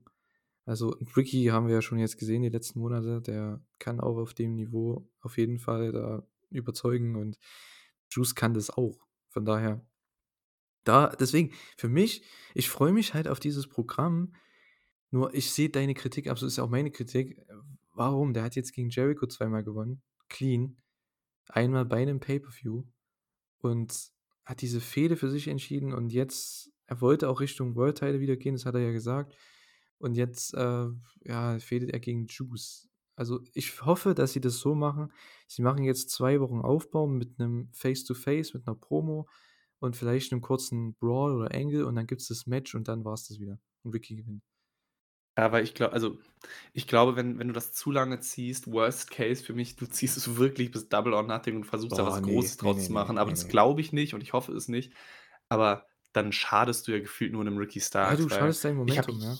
ja, ich hätte jetzt schon gedacht, du hast ihn jetzt aufgebaut und stellst ihn von mir aus noch mal gegen MJF oder irgendwie, Gegen was Hobbs, weiß ich ne? Das ist, oder auch gegen Hobbs oder ja, das wäre wahrscheinlich das Logischste, wenn man in der in der Storyline von denen noch bleibt. Und dann kannst du ihn von mir aus auch irgendwo mal verlieren lassen, wenn's um irgendwie 'n Titel geht. Aber jetzt stellst du ihm praktisch 'ne 2. Fehde, wo es erst mal prinzipiell um nichts geht, außer von mir aus persönliche Differenzen. Aber das darf nicht zu lang gehen. Das hält den zu sehr unten, weil einfach Juice Robinson hat ja für die für mich beispielsweise auch für die AEW-Mainstream-Fans, also die nicht jetzt ihn irgendwie in Japan verfolgt haben, der hat ja überhaupt kein Standing. Ja, Also, ja, genau. der kam jetzt vor, man kennt den Namen, man kennt das Gesicht, man weiß, dass er was kann. Aber mit Ricky Starks jetzt 'n potenziellen Main-Eventer, 'n Juice Robinson vor also gegenüberzustellen das das darf nicht so lang gehen und da darf auf gar keinen Fall Ricky Starks irgendwie verlieren. Auch auch nicht durch Eingriff oder sonst irgendwas. Das das muss der gewinnen. Ich also, wenn du sagst, Juice Robinson macht richtig gute Promos, dann freue ich mich da auch drauf und glaube, dass sie das 2 Wochen lang wirklich gut machen können, aber dann muss das abgehakt werden. Also, wenn sie die Chance bekommen, ne, oder wenn er die Chance bekommt, dann auf jeden Fall, weil bei New Japan, klar, vielleicht hast du's auch schon gehört, du schaust es ja nicht, äh, aber die machen jetzt keine In-Ring-Promos direkt. Wenn dann halt am Ende der Show der, der den Main Event gewinnt oder wenn jemand 'ne Challenge hat oder so, dann ja. Aber ansonsten machen die bei New Japan zum Beispiel nur diese Backstage-Comments. Nach ihren Matches kommen die halt da immer so vor 'ne Wand und reden einfach in die Kamera, also wie 'ne Prä wie wie 'ne Mini-Pressekonferenz, nur halt nacheinander weg und es geht so 'ne Minute oder 2 für jeden und der hält da 'ne kurze Promo. Aber da war der halt auch immer einer der Besten bei New Japan und das deswegen freue ich mich an sich drauf, weil ich kenne ihn schon länger jetzt und weiß, wie gut er ist, aber ich verstehe auf jeden Fall den Kritikpunkt, weil die für die meisten AEW-Fans ist das halt irgend 'nen Outsider oder 'n Undercarder oder irgendwas, Midcarder im besten Falle noch. Der hat ja auch fast alles verloren bisher, glaube ich, als er bei AEW war. Von daher hat er kein Standing, wie du gesagt hast und Ricky ist momentan kurz vorm Main Event. Also, verstehe ich jetzt nicht, warum man den wieder in die Midcard schickt. Das war ja eben genau der Kritikpunkt, den ich ja hatte nach dem MJF-Match, den man ja zum Glück dann mit Jericho quasi komplett, ähm, ausradiert hat. Das war ja perfekt. Man hat ihn gegen einen Main Eventer gestellt direkt danach und jetzt, ja, weiß ich jetzt nicht. Ich glaube, das ist Hm. auch so 'n bisschen mein Kritikpunkt, um das 'n bisschen weiter zu fassen, 'n bisschen größer zu fassen, an der gesamten Dynamite-Ausgabe, nämlich also, ich liebe grundsätzlich habe ich auch schon immer die Ausgaben nach 'nem Pay-Per-View, sei es AEW, sei es WWE, weil du dann immer wusstest: „Okay, das muss ich jetzt gucken, weil jetzt werden die großen Fehden der nächsten Wochen und Monate halt eingeleitet.“ Aber bei der Dynamite-Ausgabe war's so 'n bisschen ich weiß bei vielem immer noch nicht, wo es hinführt, also auch Ja. jetzt in Richtung vielleicht weit gesagt Double or Nothing Ja, oder genau, so. die die MJF ist genau, ja, fehlt. MJF ist gar nicht aufgetreten. Das heißt, wir haben jetzt jemanden, der ein unfassbares Main-Event-World-Title-Match gewonnen hat und er taucht nicht auf. Fand ich weiß ich nicht, finde ich schwierig, aber von mir aus noch okay, kann man machen. Aber dass man dann selbst jetzt Ricky Starks gewinnt 'n Match gegen Jericho und der bekommt hoffentlich oder womöglich nur mit Juice Robinson wieder den nächsten Übergangsgegner. Und mir fehlt einfach so 'n bisschen dieses wir haben ganz viele Geschichten und Fehden abgeschlossen bei Revolution, aber diese neuen Geschichten haben irgendwie noch nicht angefangen. Also, es ist, äh, als hättest du 'n Auto beim Anfahren abgewürgt, weil irgendwie ging's so 'n bisschen weiter, aber nach gefühlt 5 Zentimetern sind wir wieder stehen geblieben, weil ich ja, ich ich er erkenne jetzt noch nicht so ganz, wo irgendwas hinführen soll. Deswegen war es mir grundsätzlich in der Dynamite so 'n bisschen zu wenig, weil's mir so 'n bisschen dieser der große Knall gefehlt hat, dass ich sagen kann: „Boah, krass, das ist in der in der Ausgabe nach Revolution passiert. Okay, ich weiß und ich freue mich auf die also, ich weiß, was passiert und ich freue mich auf die nächsten Wochen und Monate.“ Aber Mhm. das war so 'n bisschen war halt 'ne Cola Light. Ja, ich habe mir ist grad was eingefallen, als du geredet hast, wie man das vielleicht weil ich denke mir halt, Ricky gegen Hobbs wäre halt das Logischste, ne, um den Title. Und da ist mir halt grade eingefallen, wieso hätte man nicht, wenn man langfristig vielleicht das Match plant, 'n Stare-Down oder die treffen sich Backstage irgendwie, als Ricky zum Ring geht oder so. Das hätte man ja machen können, dass die 'n kurzen Stare-Down haben und das reicht ja schon. Man teast was an Und dann geht Ricky in den Ring und dann macht er seine Promo, was ist, was kommt als nächstes und ähm, er hat äh, seine Pläne und so weiter, aber er hat sie dann doch irgendwie nicht. Und dann kommt Juice und nimmt ihn raus und dann weiß man, okay, jetzt geht er erstmal gegen Juice. Aber man hat so den Stare-Down schon mal gemacht, zumindest äh, angedeutet, dass es vielleicht mit Hobbs irgendwas geben könnte oder so. Und weil Hobbs ja eh den Title dann ja, gewonnen hat im Main Event, es passt dann irgendwie zusammen. Ich finde, da fehlen, was AEW am Anfang gerne gemacht hat, in den ersten Jahren, waren diese kleinen Nuancen ne, irgendwie in den Shows. Ich finde, die hat man nicht mehr so. Die auf was hindeuten einfach in Zukunft. Ich finde, dass diese Show, und da hast du absolut recht mit deiner Kritik, das ist halt einfach sehr kurzfristig alles. Ricky gegen Juice ist kurzfristig. Das Winnipeg-Match ist kurzfristig, ist aber vollkommen okay. Orange gegen Jeff Jarrett, Jay Evil, diese Mini-Fehde da, ist auch kurzfristig. Äh, das Match gibt es ja nächste Woche auch schon. Und ähm, ja, MGF war nicht am Start. Da weiß man auch nicht, was kommt. Der hatte halt hier eine Promo. Er feiert nächste Woche seinen Geburtstag. ja, schön. Aber da, ich denke, da wird halt dann erst was passieren, ne? Mit entweder Jack Perry oder Darby Allen, würde ich mal sagen, ne? Ja, ich ich ich glaube es, ich hoffe es. Ich habe auch relativ lange mit Thorsten drüber geredet in der Ausgabe, die nie erschienen ist, ähm, über mögliche neue MJF-Gegner und ich glaube, auch ganz egal, wer es jetzt genau sein wird, sei es jetzt Jungle Boy, sei es Darby Allin oder halt um weitere Gewinner von Revolution zu nennen, die einfach gerade ein gewisses Momentum haben mit Hangman oder Ricky Starks oder keine Ahnung wem. Also, für mich wäre so eine vielleicht vielleicht auch ein bisschen zu ist es zu zu einfach gedacht.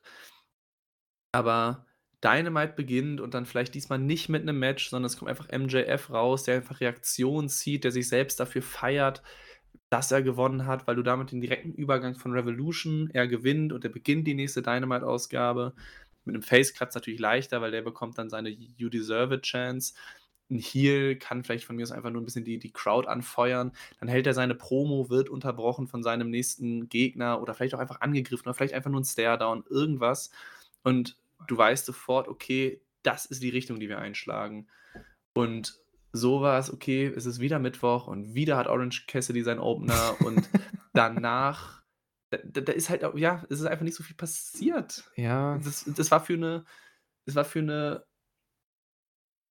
nennt man es Fallout-Ausgabe oder für einfach generell eine Ausgabe nach einem Pay-per-View war es für mich zu wenig, weil du kannst die fast eins zu eins auch in drei Wochen bringen und es wäre dir nicht aufgefallen, dass es, dass es erst in drei Wochen passiert ist und nicht direkt nach einem Pay-per-View, weil es da einfach so wenig Verknüpfungen gab oder irgendwie Ja. Punkte, wo man drauf eingegangen ist, wo man das Momentum nutzt, wo man eine Richtung einschlägt. Ich glaube, es ist jetzt deutlich geworden, was ich sagen will, Ja, vor allem, man Punkt hat finde. den, den Pay-Per-View halt, finde ich, auch in der Show. Die haben zwar dreimal gesagt, ja, kauft das Replay, aber dieser Pay-Per-View hat so eine krasse ähm, Kritik bekommen von so vielen Leuten, ne?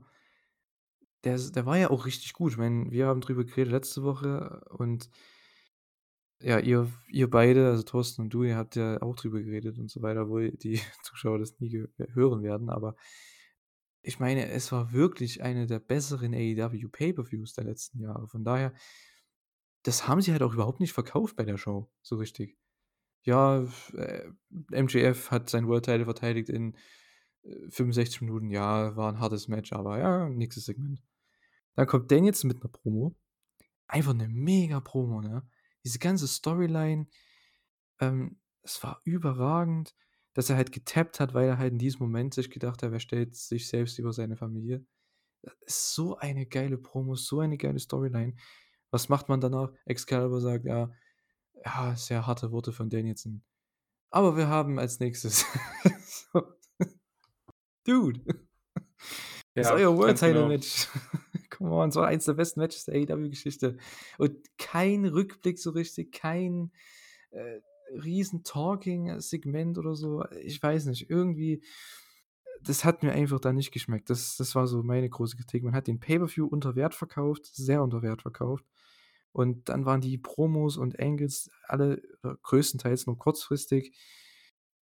Ja, weiß nicht. Das Daniels, die Danielson-Promo war ein Highlight, fand ich, aber die hat man halt null overgebracht. Also, ja gut.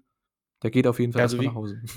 Al also wenn du wenn du 'n MJF nicht bringen willst, aus irgendeinem Grund auch immer, dann nimm einfach diese Danielson-Promo, weil, wie du gesagt hast, die war richtig gut, aber dann stell ihn in den Ring und lass ihn mit den Fans interagieren und er würde einfach diese unfassbare Reaktion ziehen und lass ihn dann einfach nach Hause gehen. Lass ihn dann einfach in unter Tränen oder was weiß ich was einfach dieses Mikrofon hinwerfen und ihn einfach gehen, aber dann nutzt das Match doch, um den Fans vor Ort richtig was zu geben und damit auch den Fernsehzuschauern, weil du hättest auch diese Promo einfach 3 Minuten länger noch machen können und du hättest 'n super Angle in der Show gehabt und so war's einfach nur halt 'n Video, was ja nach dem Match an dem Pay-per-View noch aufgenommen wurde, wirkte zumindest so.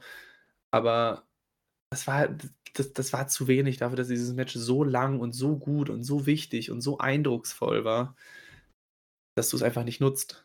Ja, genauso beim Texas Death zum Beispiel. Ähm, hier hatten wir hier hatten wir, ich glaube äh, was hatten wir hier? Ah ja, genau, ähm, Dark Order, also John Silver, Alex Reynolds gegen Jon Moxley und Claudio Castagnoli. Das war auch 'n solides Wrestling-Match, aber niemanden hat's gejuckt, weil jeder wusste, dass Blackpool Combat Club gewinnt. So, von daher und die waren halt die Heels im Match, von daher war das eh relativ egal. Moxley war wieder awesome mit seinen ganzen Submission Holds. Der hat da gefühlt 3 verschiedene Chokes benutzt in dem Match. Am Ende auch noch nach dem Match, das war richtig cool.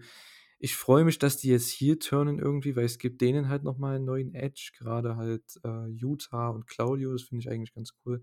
Mox ist ja sowieso schon immer so zwischendrin irgendwie, der wird halt gefeiert für alles, von daher kann der jemals wirklich heel turnen? Ich weiß es nicht.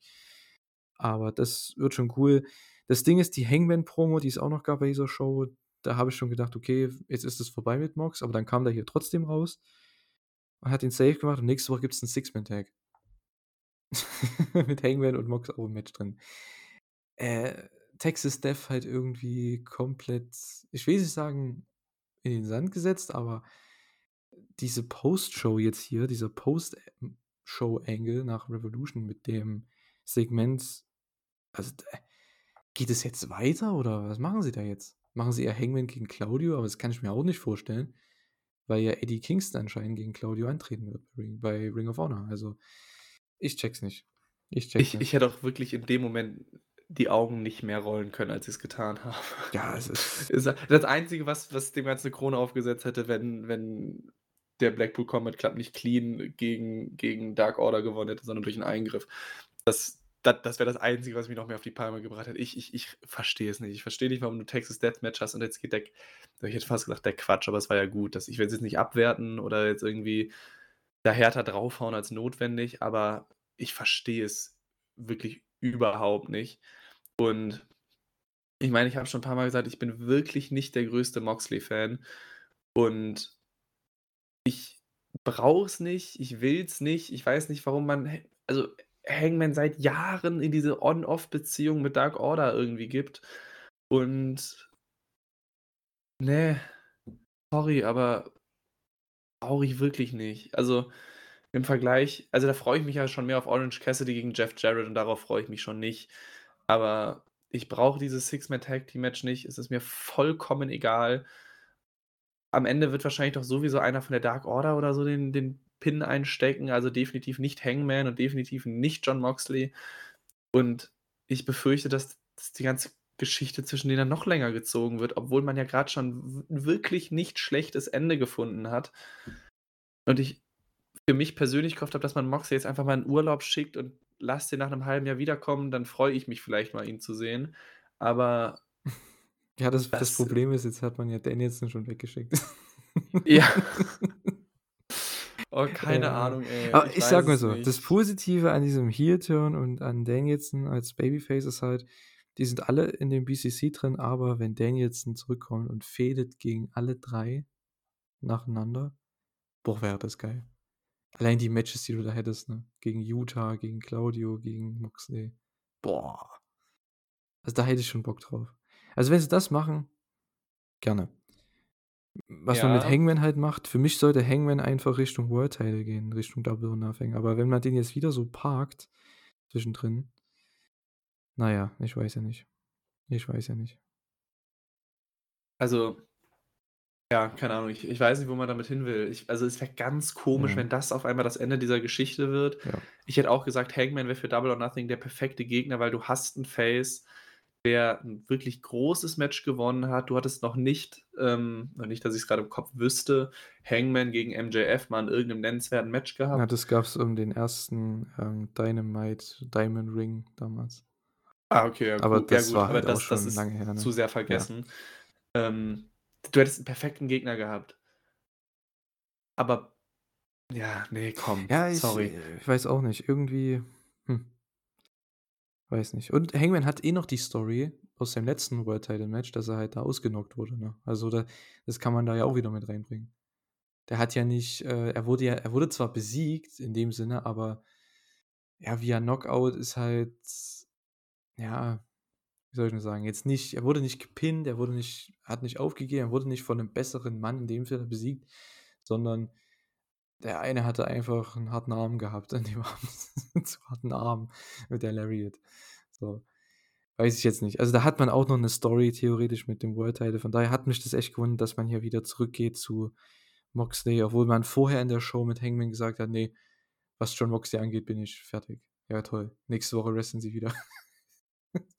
Ich checke es Ja, nicht. ey. Na ja, eines der für mich, ja, in der Theorie Highlights, in der Umsetzung habe ich trotzdem meine Kritikpunkte. Und zwar gab's diese ganze Ruby Soho Sache.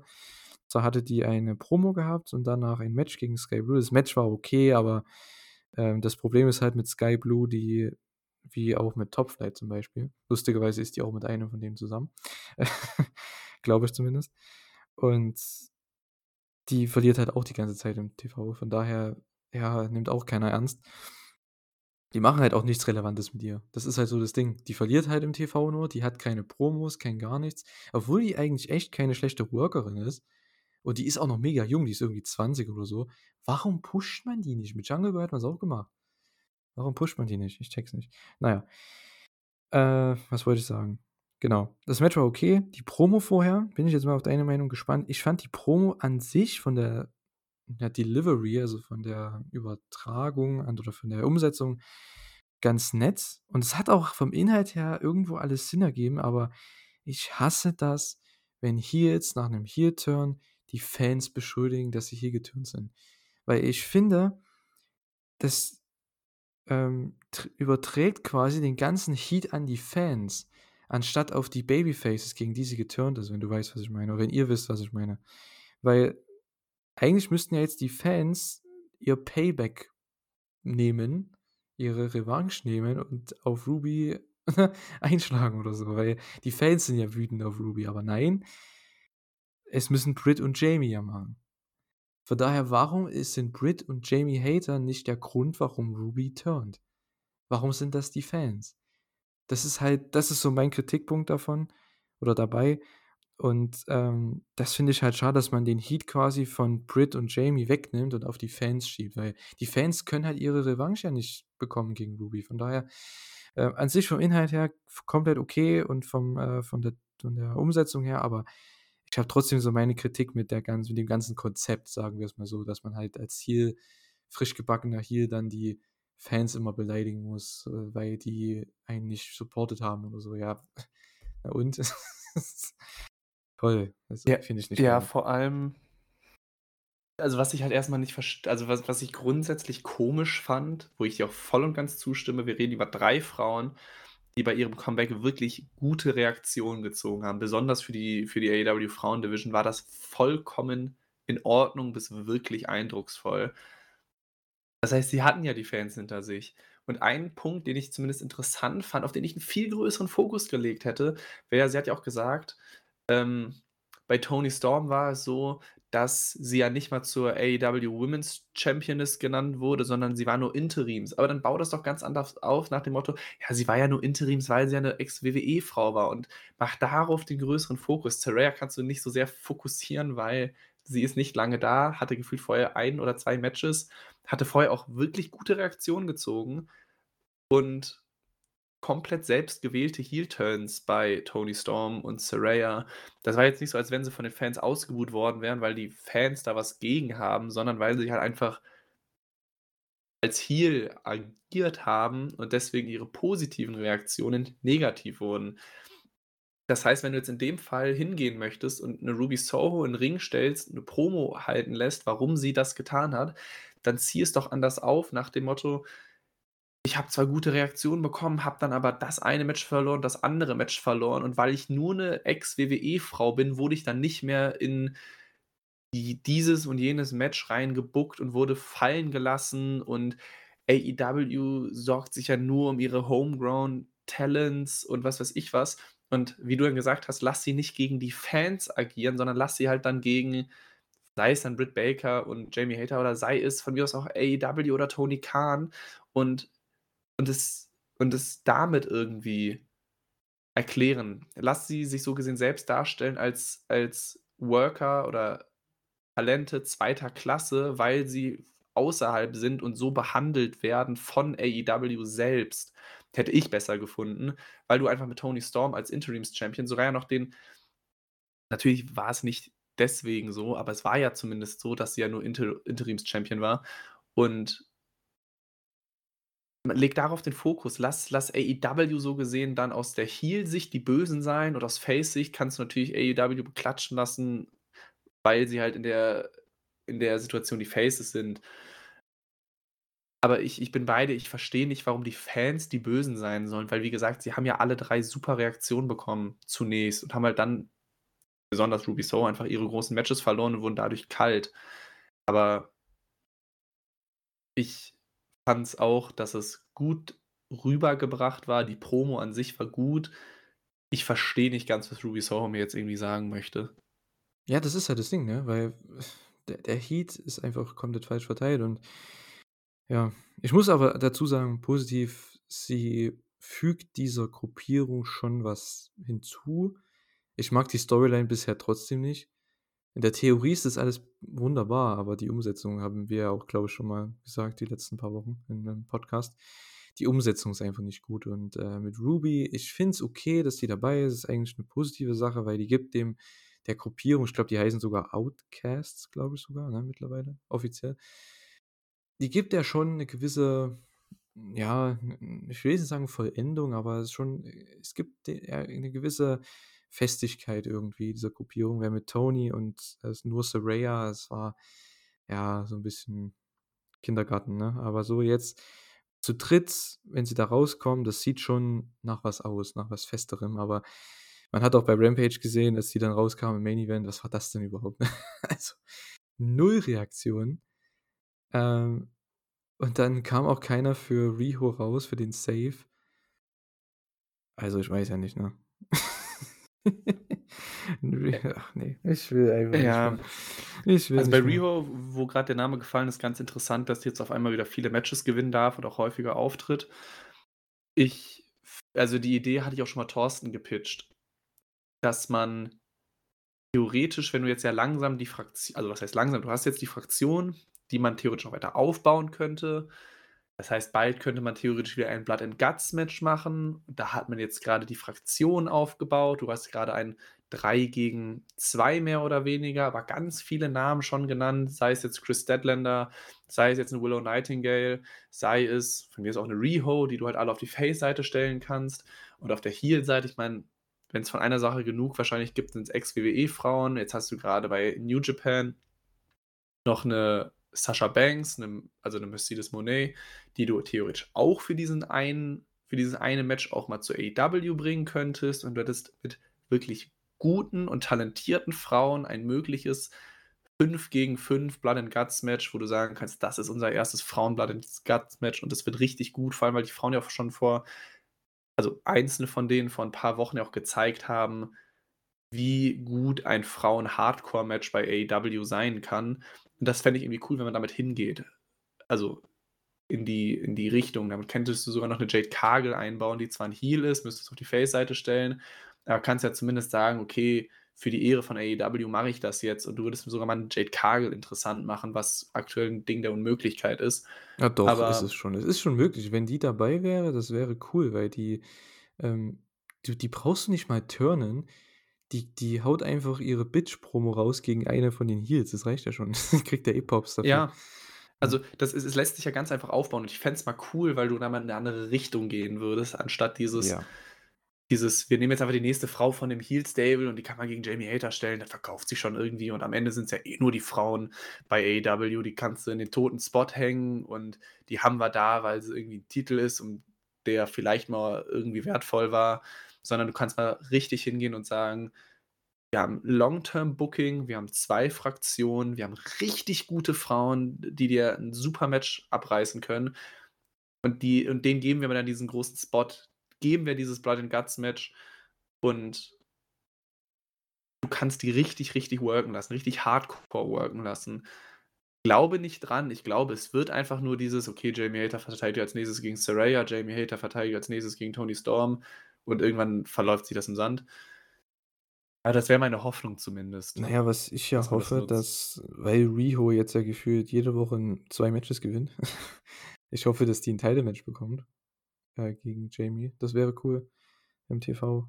Und jetzt hat man die ja mit reingebracht in die Fehde, also in diese Outcasts gegen Homegrown Talent Fehde durch den Angle nach dem, äh, Main Event von Rampage, als sie gegen Nyla Rose angetreten ist. Ein Rematch von den ersten beiden AEW-Titelwechseln, sagen wir's mal so.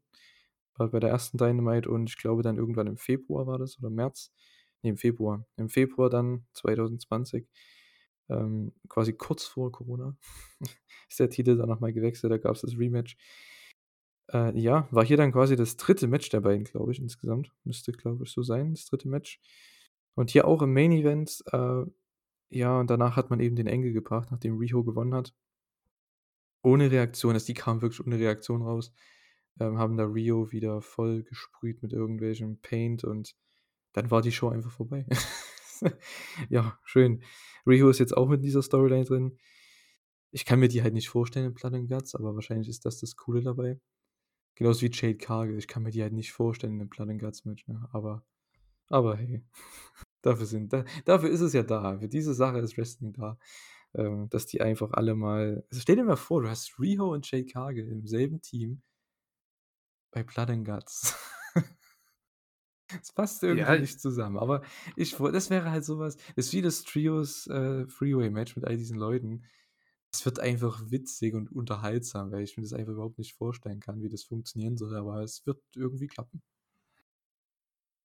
Also, i ich ich wäre wahnsinnig neugierig, wie wie man's machen könnte. Aber wie gesagt, ich glaube noch nicht dran, dass sie's machen, weil ich noch nicht sehe, dass AEW ihrer Frauen-Division wirklich mal diesen ganz großen Spot auch gibt. Deswegen, ich bin gespannt, wo's hingeht. Ich fand das Segment jetzt in der Gesamtbetrachtung von Ruby Soho nicht besonders besonders dolle, weil ich's einfach nicht ganz verstanden habe, wie wir ja grad schon beide gesagt haben. Ähm, Riho gegen Nyla Rose, okay, gut, war halt 'n 'ne ja, Wiederholung klingt zu negativ, aber war halt erneut das Match, wo halt schon zweimal der Titel gewechselt oder vergeben wurde. Und danach war das wirklich also, vollkommen egal, was die Outcasts dann gemacht haben und ich glaube, es wird nicht gut. Ich befürchte einfach, in den folgenden Wochen wird das, was passiert, nicht gut, obwohl es bisher schon viel Potenzial gab, was meiner Meinung nicht ideal genutzt wurde und in Zukunft auch nicht genutzt werden wird. Jap. Ähm, dann kommen wir noch zum Main Event von Dynamite. Das war ja der der Titelwechsel. Und zwar um den TNT-Title gab's ein Falls Count Anywhere Match.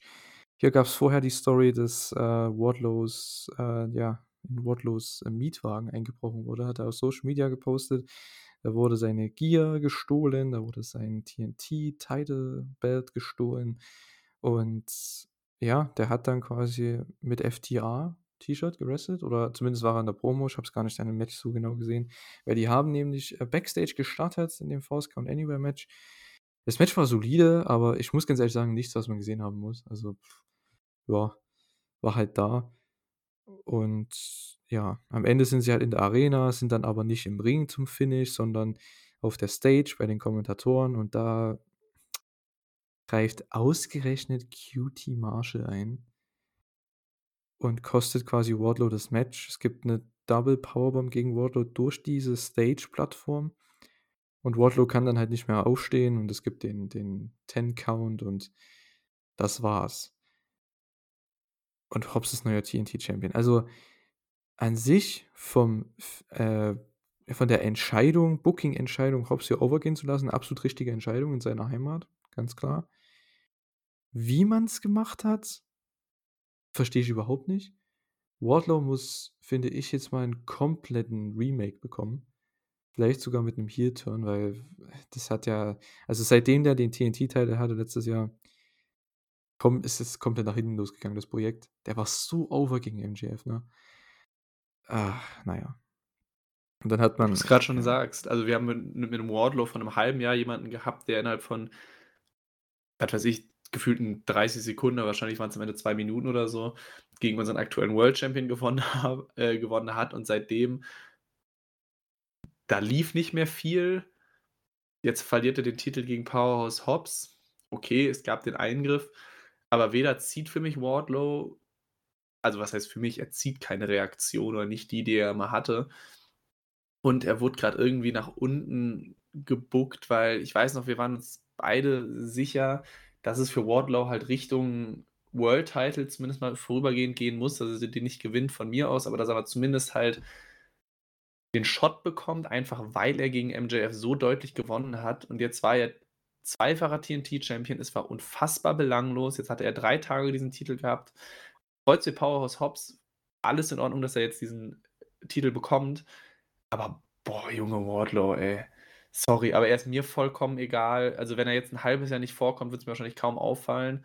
Und er wurde grad irgendwie Richtung Midcard gebookt und sieht jetzt keine Ja Reaktion, gut, hat seit nicht mehr 'nem dieses seit Standing. 'nem halben Jahr ja schon. Ja, ja, aber jetzt Das ist halt das weiß ich Ding, die nicht. ich meine, die planen das ja langfristig, dass Wardlow irgendwann 'nen Titel gewinnt. Also, der TNT-Title, das war, glaube ich, auch nur 'ne Frage der Zeit. Und MJF war ja sowieso klar, dass der den Title gewinnt. Es war wahrscheinlich eher gedacht halt von Punk dann, ne? War ja im Endeffekt dann von Moxley. Aber wenn man das so plant, dann wäre doch die erste Fehde, wenn MJF World Champ ist ist mir relativ egal, ob Wardlow TNT Champ ist. Ich mache Wardlow gegen MJF. Das ist doch die logischste Fehde, die du als 1. machen kannst für also, für das TV dann. Ich sage jetzt mal im im Januar dann halt, ne? Das weil du hast ja bis Revolution, das waren ja dann halt wie lang von dem Ricky Starks Match? Das Ricky Starks Match war im Dezember, ne? Glaube ich. Ja. Genau. Man hat trotzdem irgendwie, ja, 2 1/2 Monate Zeit gehabt. Also, da hätte man zwischendrin auch noch das Wardlow-Match machen können. Weil du kannst ja später, wenn Wardlow verliert, wenn weil MJF hätte ja eh gecheatet bestimmt. Du hättest ja eh später 'n Rematch machen können. Ist ja kein Problem. Du hast ja da immer das Rematch. Aber dass man das ja man kann es ja gar nicht mehr machen. Wardlow ist so kalt, der müsste heel turnen. MJF ist auf 'ner ganz anderen Sphäre momentan.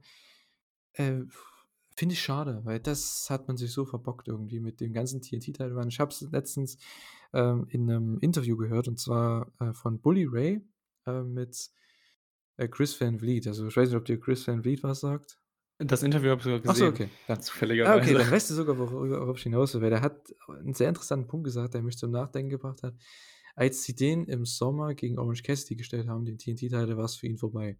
Da hat hat Bully Ray gesagt: „He's screwed.“ Weil Orange Cassidy ist 'n beliebterer Babyface und der hat 'ne gewisse Art von Match, die er halt worken muss. Und Wardlow das hat halt nicht funktioniert mit dem Gimmick, was er damals hatte. Er war ja so quasi der Goldberg von AEW und ja, der hätte einfach die Leute alle killen müssen, ne? Und das hat er dann teilweise nicht gemacht und dann hat man's wieder versucht jetzt 'n halbes Jahr lang. Dann kam die Scheiß-Fehde mit Joe, die jetzt am Ende zumindest noch halbwegs okay war, aber, äh, ja, Wardlow ist trotzdem nicht mehr da, wo er war im letzten Mai. Und Ja, das ist halt also echt schade, ne? Wardlow brach äh, Wardlow brauchte komplett Ja. Rundum-Erneuerung. Also, wo du grad schon gesagt hast oder wo wir grad auch schon drüber geredet haben mit möglicher Richtung World Title, also, diese beiden also, die 2. Regentschaft war jetzt super kurz, aber auch die 1. Regentschaft hat mir so was von gezeigt, dass Wardlow aktuell überhaupt kein World Championship-Material ist. Also, dem wurden jetzt die Haare kurz geschnitten und der sieht sehr viel ungefährlicher mit kurzen Haaren aus, als es vorher war, meine Meinung. Subjektiv, kann jeder für sich selbst entscheiden. Aber Wardlow als Face hat natürlich bis MJF funktioniert, ab dann irgendwie nicht mehr. Also, wenn ich noch einmal Wardlow's World höre, bitte entfernt diese Bezeichnung aus jeder Show. Das klingt wie das Bälleparadies im IKEA. Ganz, ganz, ganz, ganz, ganz schlimm. Bitte nicht. Und er ist wirklich nicht schlecht im Ring. Er hat 'ne er ist 'n absolutes Powerhouse, kann aber dir trotzdem auch die Spots vom Top Rope geben. Also, das ist ja alles vollkommen in Ordnung. Die Powerbomb Symphony war over wie sonst was. Aber das ist ja grade gar Ja, nichts. man hat's zu Also lang gezogen, das ist halt das Ding, ne? Der hätte sofort eigentlich gegen MJF gehen müssen, als er den Title gewonnen hat, weil klar hat Ricky Starks dann das Turnier gewonnen, aber das hätte man vielleicht auch anders dann machen können, weil im Nachhinein, klar, ist man immer schlauer und man selbst als Fan, weil ma man selbst als Fan auch, aber ich habe mir damals halt auch nicht so das so krass gedacht, aber jetzt im im Rückblick denkt man sich echt, der war so krass over, hat den Titel gewonnen, hätte den Titel 'n halbes Jahr einfach mit Leu hätte der Leute killen können, aber nicht von Juni bis wie lange war der jetzt Champion? Bis Dezember, ne? Bis Ende Dezember, Äh, als Joe dann den Title gewonnen hat. Oder war das Full War das nicht an Ach, es war Full Gear, Gear? stimmt, dann war's November, okay. Ähm, ja. Das war einfach also, es war na gut, das war eigentlich auch 'n halbes Jahr, ne, aber irgendwie der hätte also, man hätte es einfach besser machen können. Aber gut, ähm, hinterher ist man immer schlauer. Jetzt das mit Hobbs. Ich freue mich, dass der Champion ist. Endlich macht man was mit ihm, was Handfestes, aber ich weiß nicht, was das mit QT soll. Anscheinend soll es da jetzt Klärung geben bei Dynamite. Ich bin mal gespannt, ob da was kommt. Ich will jetzt noch nicht zu sehr, ähm, urteilen, was das angeht, weil vielleicht machen sie was Cooles draus. Wie gesagt, wir haben ja heute schon sehr oft drüber geredet, über vielleicht eventuell Ricky Starks, dass der dann in Zukunft bei Double or Nothing Challenger wird. Und was hier die Story mit Hobbs wird, mal schauen, da müssen wir abwarten, aber mir hat es nicht so zugesagt. QT Marshall ist halt auch jemand, der ja, nie im TV ist, der nie irgendwas gewonnen hat, der selbst bei den AEW-Fans 'n Standing hat von Dark Elevation, weißt du? Das ist halt ja, weiß nicht, ähm, macht mich nicht heiß. Genauso wie AEW Rampage hat mich auch nicht heiß gemacht. Ich habe es kurz vor der Aufnahme hier, ähm, heute geschaut, nach der Arbeit noch schnell. Ja, weiß nicht, so viel gibt's eigentlich nichts dazu nicht dazu zu sagen. Andretti gegen Sammy haben wir schon angesprochen. Den Main Event mit Riho gegen Nyla Rose haben wir angesprochen. Es waren 2 solide Matches, aber jetzt nichts, was man gesehen haben muss. Acclaimed durften noch Jack Cartwheel und Starboy Charlie wegsquashen. Du hast die bestimmt noch nie gesehen, ne? Ne. Schade. Aber das Match hat 1 Minute ungefähr Ja, gedauert, fand ich so schade. habe ich sie auch immer noch nicht so viel Das fand ich so gesehen. schade, ne? Ey, das sind 2 Leute, die haben vor also, die letzten beiden Jahre bei GCW, bei der Indie-Promotion, die und bei West Coast Pro und überall eigentlich im amerikanischen Indie-Bereich so abgerissen. Ich glaube, nächste Woche oder diese Woche bei Dark, ich weiß nicht genau ähm, gab's auch, ähm, Cartwheel gegen Takeshita. Es ging auch nicht lang, irgendwie nur so 5 Minuten, aber, äh, soll anscheinend auch richtig gut gewesen sein. Ich weiß nicht, die können halt so viel mehr, ne, Cartwheel und Starboy Charlie, also glaub mir, die sind das sind richtig gute Leute, auch noch jung. Vor allem Starboy Charlie, der ist irgendwie erst 19 oder so. Das ist halt richtig nice. Aber gut, fand ich 'n bisschen schade. Ich habe also, es gab 'n Pop von mir, als ich die gesehen habe, weil ich habe die sofort erkannt und gegen Acclaimed, ja, das könnte echt was werden, ne? Vielleicht kriegen sie ja sogar 3, 4 Minuten, aber nein. So ist es nicht. Ich finde auch die Storyline mit Acclaimed und 2.0, was man dann danach gemacht hat, auch nicht so geil. War ja auch irgendwie nichts, ne? Acclaimed werden gescrewt aus den Tag Team Titles, was nur 'n Setup ist für FTR gegen Guns. Also, ich verstehe das Booking einfach nicht mehr von AEW teilweise. Ist mir irgendwie weiß nicht, also ist mir nicht mehr so das das AEW, was mich so begeistert hat die letzten Jahre momentan, was viele Angles angeht, was viele Richtungen angeht. Ich glaube, das hat man vielleicht heute auch sehr gut rausgehört. Ja, Preston Vance gegen Takeshita war auch noch 'n gutes Match, aber muss man das unbedingt erwähnen? Takeshita hat halt gewonnen, ne, aber ja. Ja, da das einzig Interessante daran war, du nimmst mit Preston Vance jemanden aus'm Stable, das immer verliert und packst ihn in ein Stable, das immer verliert, nur er ist jetzt Heel. Und das war's. Also, Preston Van also, dieser der Heel-Turn und der Wechsel hat überhaupt keinen Impact gehabt jetzt im Nachhinein, weil er immer nur verliert. Also, ja, das Match war nett. Jeder Takeshita-Fan kann mal 'n Sieg im TV sehen, was bei ihm bislang noch nicht häufig der Fall war. Aber ja, ich ich möchte es kurz halten. Mehr gibt's dazu nicht zu sagen. Ja. War da. Das Unterhaltsamste fand ich bei Rampage war ich weiß nicht, ob du das mitbekommen hast, aber ich schaue in 'nem Stream halt, die da gibt's auch halt die Pausen halt zwischendrin, ne, wenn die halt im Picture in Picture sind. Und da hörst du halt die, Kommentare immer und Jericho und Tony Schiavone, es ist, äh, und auch Don Callis, der da auch mal am Start war beim Takeshita-Match, das war halt einfach nur Comedy Gold. Ne? Es ist jedes Mal, wenn die in der Pause sind, es ist auch bei Dynamite mit Taz so, meine Güte, ey, die hauen da Witze raus, die, ja, wie soll ich denn das sagen, die, die verarschen sich gegenseitig, das ist so geil. das macht am meisten Spaß. So, nächste Woche AW Dynamite haben wir, ja, das Trios Title Match, was crazy wird auf jeden Fall. International Title, Orange Cassidy gegen Jeff Jarrett. Ich tippe mal auf eine Titelverteidigung, oder? Also Jeff Jarrett. Also es, wow. es würde mich sowohl schockieren und ich fände es grauenvoll, wenn jetzt ein Titel an Jeff Jarrett geopfert wird. Punkt, unterschreibe ich. BCC gegen Dark Order und Adam Page. Ja, wird bestimmt ein geiles Match. Also, das kann ich mir vorstellen. Die werden bestimmt auch ihre zwölf Minuten bekommen. Das wird bestimmt gut, aber du hast ja auch schon vorhin gesagt, ja, jeder weiß, wer, die, wer den Pin fressen wird. Ne? so. Ja. ja, Darby ist wieder. Also wenn man ja. nicht, wenn man nicht die BCC verlieren lässt aus irgendeinem Grund. Mhm. Ja, MJF feiert seinen Geburtstag, wird da auch sein Segment haben. Wie heißt das nochmal genau?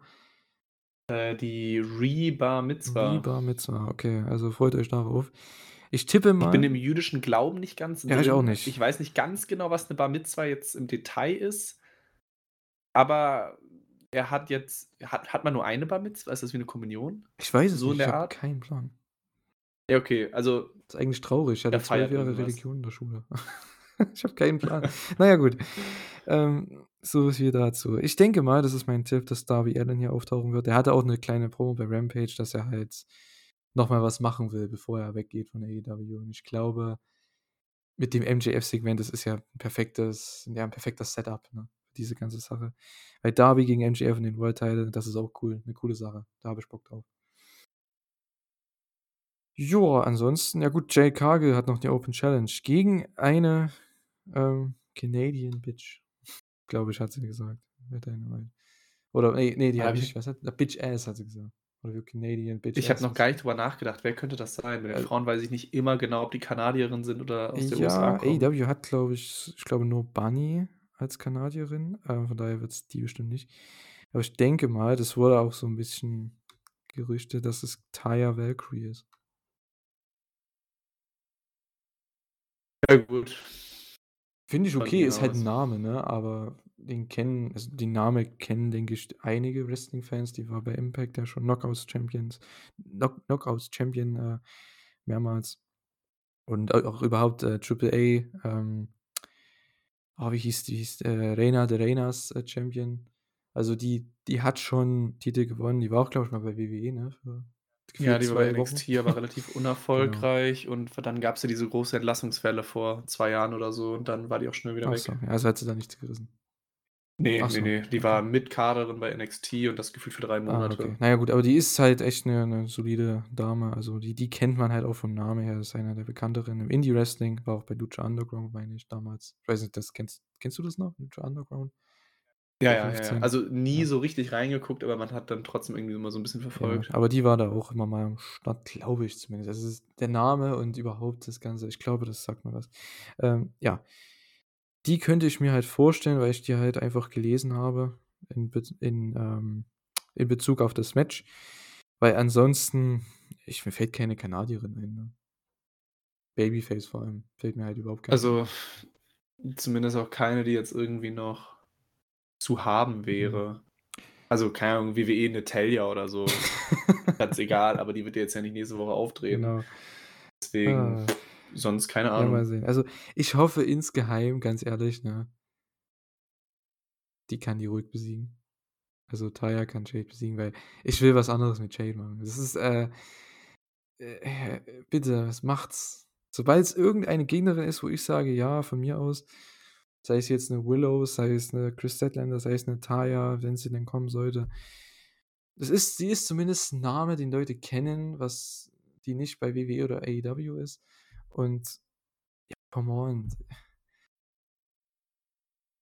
Also ich fände es ein bisschen wenig, muss ich sagen. Also vielleicht bin ich zu NXT vorbehaftet, wo ich sie gesehen stimmt habe und sie wirklich ja. nichts gerissen hat. Deswegen ist sie vielleicht in meinem Kopf in einem schlechteren Standing, als sie vielleicht eigentlich hat. Mit ziemlicher Sicherheit sogar.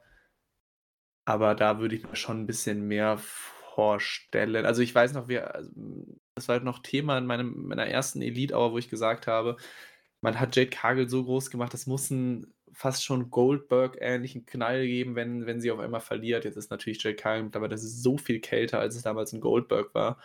Aber das muss irgendwa ich bleibe dabei, es muss zumindest irgendwas Großes sein und es muss irgend 'ne Frau sein, der das richtig weiterhilft, diesen Sieg zu holen. Deswegen, das wäre mir zu wenig, muss Ja, aber ich ich muss ganz sagen. ehrlich sagen, ne, dadurch, dass das eben jetzt so kalt ist vor 'nem Jahr hätte ich gesagt, klar, könnte man aufbauen, weil da war's noch halt in den Anfängen halt von dem Title Run. Ich habe gedacht, vielleicht so in 'nem halben Jahr, so bei All Out, ne, hat man ja so gerechnet, dass vielleicht jemand Jade besiegt, aber jetzt nach einem Jahr Title Run, nach 2 Jahren von Jades die Leute wegknallt jede Woche ähm, innerhalb von 2 Minuten. Die ist so kalt, wie du schon gesagt hast. Also, ich bin mittlerweile echt verzweifelt so, ne? Macht einfach irgendwas anderes, weil mir ist es relativ egal, weil ich glaube nicht das ist mein Punkt, ich glaube nicht, dass momentan es irgendeiner weiter groß helfen würde, ob sie jetzt Jade besiegt. Klar, es wäre 'n großer Sieg aufm Papier und ja, die Streak ist gebrochen, bla bla bla. Aber ich so wie ich AEW kenne und das ist leider auch 'n Kritikpunkt von AEW, die verkaufen ja ihre großen Sachen nicht so. Da muss man WWE oftmals loben, auch wenn die's vielleicht bisschen übertreiben manchmal, ähm, mit ihren Videopaketen und ihren, äh, Recaps von Angles und so was, ne? Aber die betonen das halt richtig, wie dass das alles wichtig ist, was da passiert und dass die großen, wichtigen Angles da auch von mir aus zweimal in der TV-Show halt mal durchgelaufen werden. Es ist auch vollkommen okay, das macht AEW halt 0. Das ist halt Ja, das ja, ist halt das Ding und ich glaube, selbst das, wenn hier Jade besiegt wird, es wird dann in der nächsten Show erwähnt: „Hey, hier ist 'ne neue TBS Champion, sie hat die Streak besiegt“ und dann, ja, what's next? So, ja, kannst du eigentlich auch vergessen. Weil Jade wird danach Ja sowieso ja, die wird ja nicht auf 'ne Losing Streak gehen. Die wird ja trotzdem danach bestimmt wieder fertig ge gemacht werden für 'n World Title Match irgendwann. Ja, das das das schon, aber also, du müsstest dir natürlich Mühe geben und es noch mal groß machen. Du kannst jetzt nicht einfach den Titel wechseln lassen und auf einmal hast du diesen größeren Effekt, was natürlich auch das Problem jetzt an an 'nem möglichen Titelwechsel bei Dynamite wäre. Aber wenn wenn du dich ja wirklich dann wenigstens mal hinsetzen würdest und bau ihr 'nen Gegner auf, also, wer auch immer das sein könnte, lass sie 1, 2 TV-Matches gewinnen und mach 'ne mach 'ne Fehde draus, die bisschen länger geht, sodass du wirklich dieses Match hypen kannst und dann passiert das. Aber allein schon, dass wir das, äh, Trio Six-Man Tag Match haben, was eh schon mal alles überstrahlen wird in der Ausgabe. Dann haben wir noch das International Championship Match, was zumindest mal seine 10, 15 Minuten bekommt, genau wie das Six-Man Tag Match zwischen Dark Order, Hangman und BCC. Ich befürchte ja jetzt schon, dass das irgend 'nem toten Spot landen wird und wenn du da auch noch den Ja, Titel es wird ja nicht lässt, passieren, aber, ich muss es war halt so so meine Reaktion, als ich das gehört habe, so, ja, Open Challenge in Kanada. Vielleicht bringen sie jemand Neues rein. Das wäre doch 'ne Möglichkeit. Ich glaube fast eher, das wird 'ne Ja. One-Night-Only-Sache. Taya Valkyrie verliert das Ja. und und ja, Düsseldorf, dann war's das schon wieder. Genau.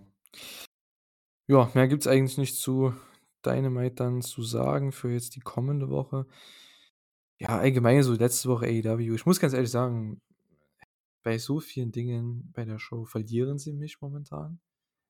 Äh, du bist ja sowieso schon kritischer, ne, weil du schaust ja halt auf WWE und du hast da 'n sehr guten Vergleich immer, was amerikanische TV-Shows angeht. Das habe ich halt nicht. Ich schaue halt mit New Japan Pro Wrestling, mit Stardom und so was. Ich schaue halt da ganz anderes Wrestling-Programm. Also, wenn du weißt, was ich meine, ne? Ganz andere ganz Ja, anderer ja, ja, Stil. Die machen ja mehr so in diesem House-Show-Stil und Big Show äh, Stil. Äh, nicht den Wrestler, sondern die Art von von Wrestling-Events. Und AEW, das mit TV-Wrestling schaue ich halt als einzige Promotion. Das ist halt immer schwierig, da für mich so gewisse Sachen rauszuziehen, weil ich habe ja WWE auch jetzt nie so regelmäßig lange verfolgt, also, für paar Jahre, ja, als ich wieder angefangen habe, aber ich kann da nicht wirklich so 'n Kontra äh, so 'n äh, so einen Vergleich ziehen. Aber ich muss ganz ehrlich sagen, Dynamite verliert oder AEW allgemein verliert mich momentan bei vielen Sachen. Ich finde viele Charaktere immer noch super, aber die Fäden, die sie da jetzt eingeschlagen haben wieder beziehungsweise weitergeführt haben, unnötigerweise, finde ich manchmal etwas übertrieben, aber gut und etwas belanglos, muss ich dazu sagen, weil es mich einfach nicht interessiert. Aber man kann es ja nicht jedem recht machen. Es gibt bestimmt Leute, die es alle feiern. Ja, gut. Beenden wir die Ausgabe für diese Woche nach unserem langen Wochenende mit dem Karat. Ähm, wir haben irgendwie noch AEW geschaut und eure, also für euch hier die Review aufgenommen. Ja, hast du noch was loszuwerden, Stefan? Die Erinnerung an die Quizmania-Frage. Genau. Okay, was war es dann noch? Ah, hier. Wer hatte vor Wardlow die kürzeste TNT-Titelregentschaft? Hättest du es gewusst oder wüsstest, weißt du es? Ich weiß es zumindest nicht mit Sicherheit, weil es in den letzten ja, ein, zwei Jahren reihenweise Regentschaften ging, gab, die gefühlt nur einen Monat gingen. Mhm, ist richtig. Also zumindest was sehr, wenn ich mich auf einen Namen festlegen müsste. Ich habe gerade im Kopf, entweder ist es wahrscheinlich Darby Allen, Sammy Guevara oder Scorpio Sky. Okay, wenn du dich festlegen müsstest. Wenn ich mich festlegen müsste. Boah, Darby Allen? Leider falsch. Ähm, Schade. und zwar war das der gute Sammy Guevara. Du warst nah dran. Okay, immer in die Top Genau. 3. Und zwar war das in seiner vierten Regentschaft im April 2022, also letztes Jahr. Da hatte er ein Ti- Titelreign, Tit- eine Titelregentschaft von elf Tagen. Ja, Das okay. habe ich auch Okay, überhaupt das nicht mehr im Kopf gehabt, weil der Titel da gefühlt zehnmal hin und her gewechselt ist. Mit Sky ja, und ja. Guevara, dann hat Wardlow den Titel ja gewonnen. Äh, ja, Sammy hatte keine langen Title Reigns, obwohl er halt viermal Champ war insgesamt. Ich finde es mit dem Interims, das ist so eine dumme Sache, ne? Weil selbst bei Wikipedia, ähm, um mal kurz noch mal kurz off, off Topic zu gehen, ja. Bei Wikipedia steht es selbst auch. Da steht einfach Sammy Guevara vierter Title Reign. da steht zwar irgendwo Interim da am Ende bei den Bemerkungen, aber im Endeffekt ne, ist es so dumm, wenn du diese Titelregentschaften machst und dann kommen die da mit Interims und da sind zwei Leute auf einmal Champion. Das ist ja so dumm. Aber gut. Äh, Ja, ja, ist es auf jeden Fall. er war viermal Champion und damit gut. so, das Interimszeug, ey, das regt mich mal auf. Naja, gut. Damit beenden wir die Elite Hour. Checkt ähm, von mir aus, wenn ihr noch die Interviews anschauen wollt, durchlesen wollt bei wrestling-infos.de, die wir zum Karat gemacht haben. Ähm, ja, schaut da gerne rein. Stefan hat schon gesagt. Ähm, checkt die Review aus, die bald kommen wird zum Karat-Turnier und überhaupt zum Karat-Wochenende. Und ich hoffe, ihr seid nächste Woche wieder dabei. Wir hoffen, ihr seid nächste Woche wieder dabei. Und ihr habt äh, Spaß bei AEW diese Woche und überhaupt beim Wrestling schauen. Und ich würde sagen, Stefan hat noch das Schlusswort. Ich sage schon mal Tschüss, macht's gut. Ja, äh, vielen Dank. Vielen Dank fürs Zuhören. Ich glaube, Dynamite und Rampage kann man irgendwie als okay betiteln. Es wurde zumindest jetzt gerade für mich nach dem Gespräch mit Julian auch irgendwie nicht besser. Vielleicht, also ich hatte die Hoffnung, dass ich auf irgendwelche mehr positiven Aspekte kommen würde, auf die ich vorher nicht gekommen bin. Deswegen, ich hoffe, nächste Woche wird der Motor nicht nochmal abgewürgt, was, was Dynamite angeht. Ich hoffe, euch hat die Ausgabe gefallen. Ich wünsche euch ganz viel Spaß damit. Oder ich hoffe, ihr hattet ganz viel Spaß damit. Ich wünsche euch ganz viel Spaß äh, mit Dynamite am Mittwoch. Vielleicht wird es besser, vielleicht auch nicht. Wir werden sehen und tschüss.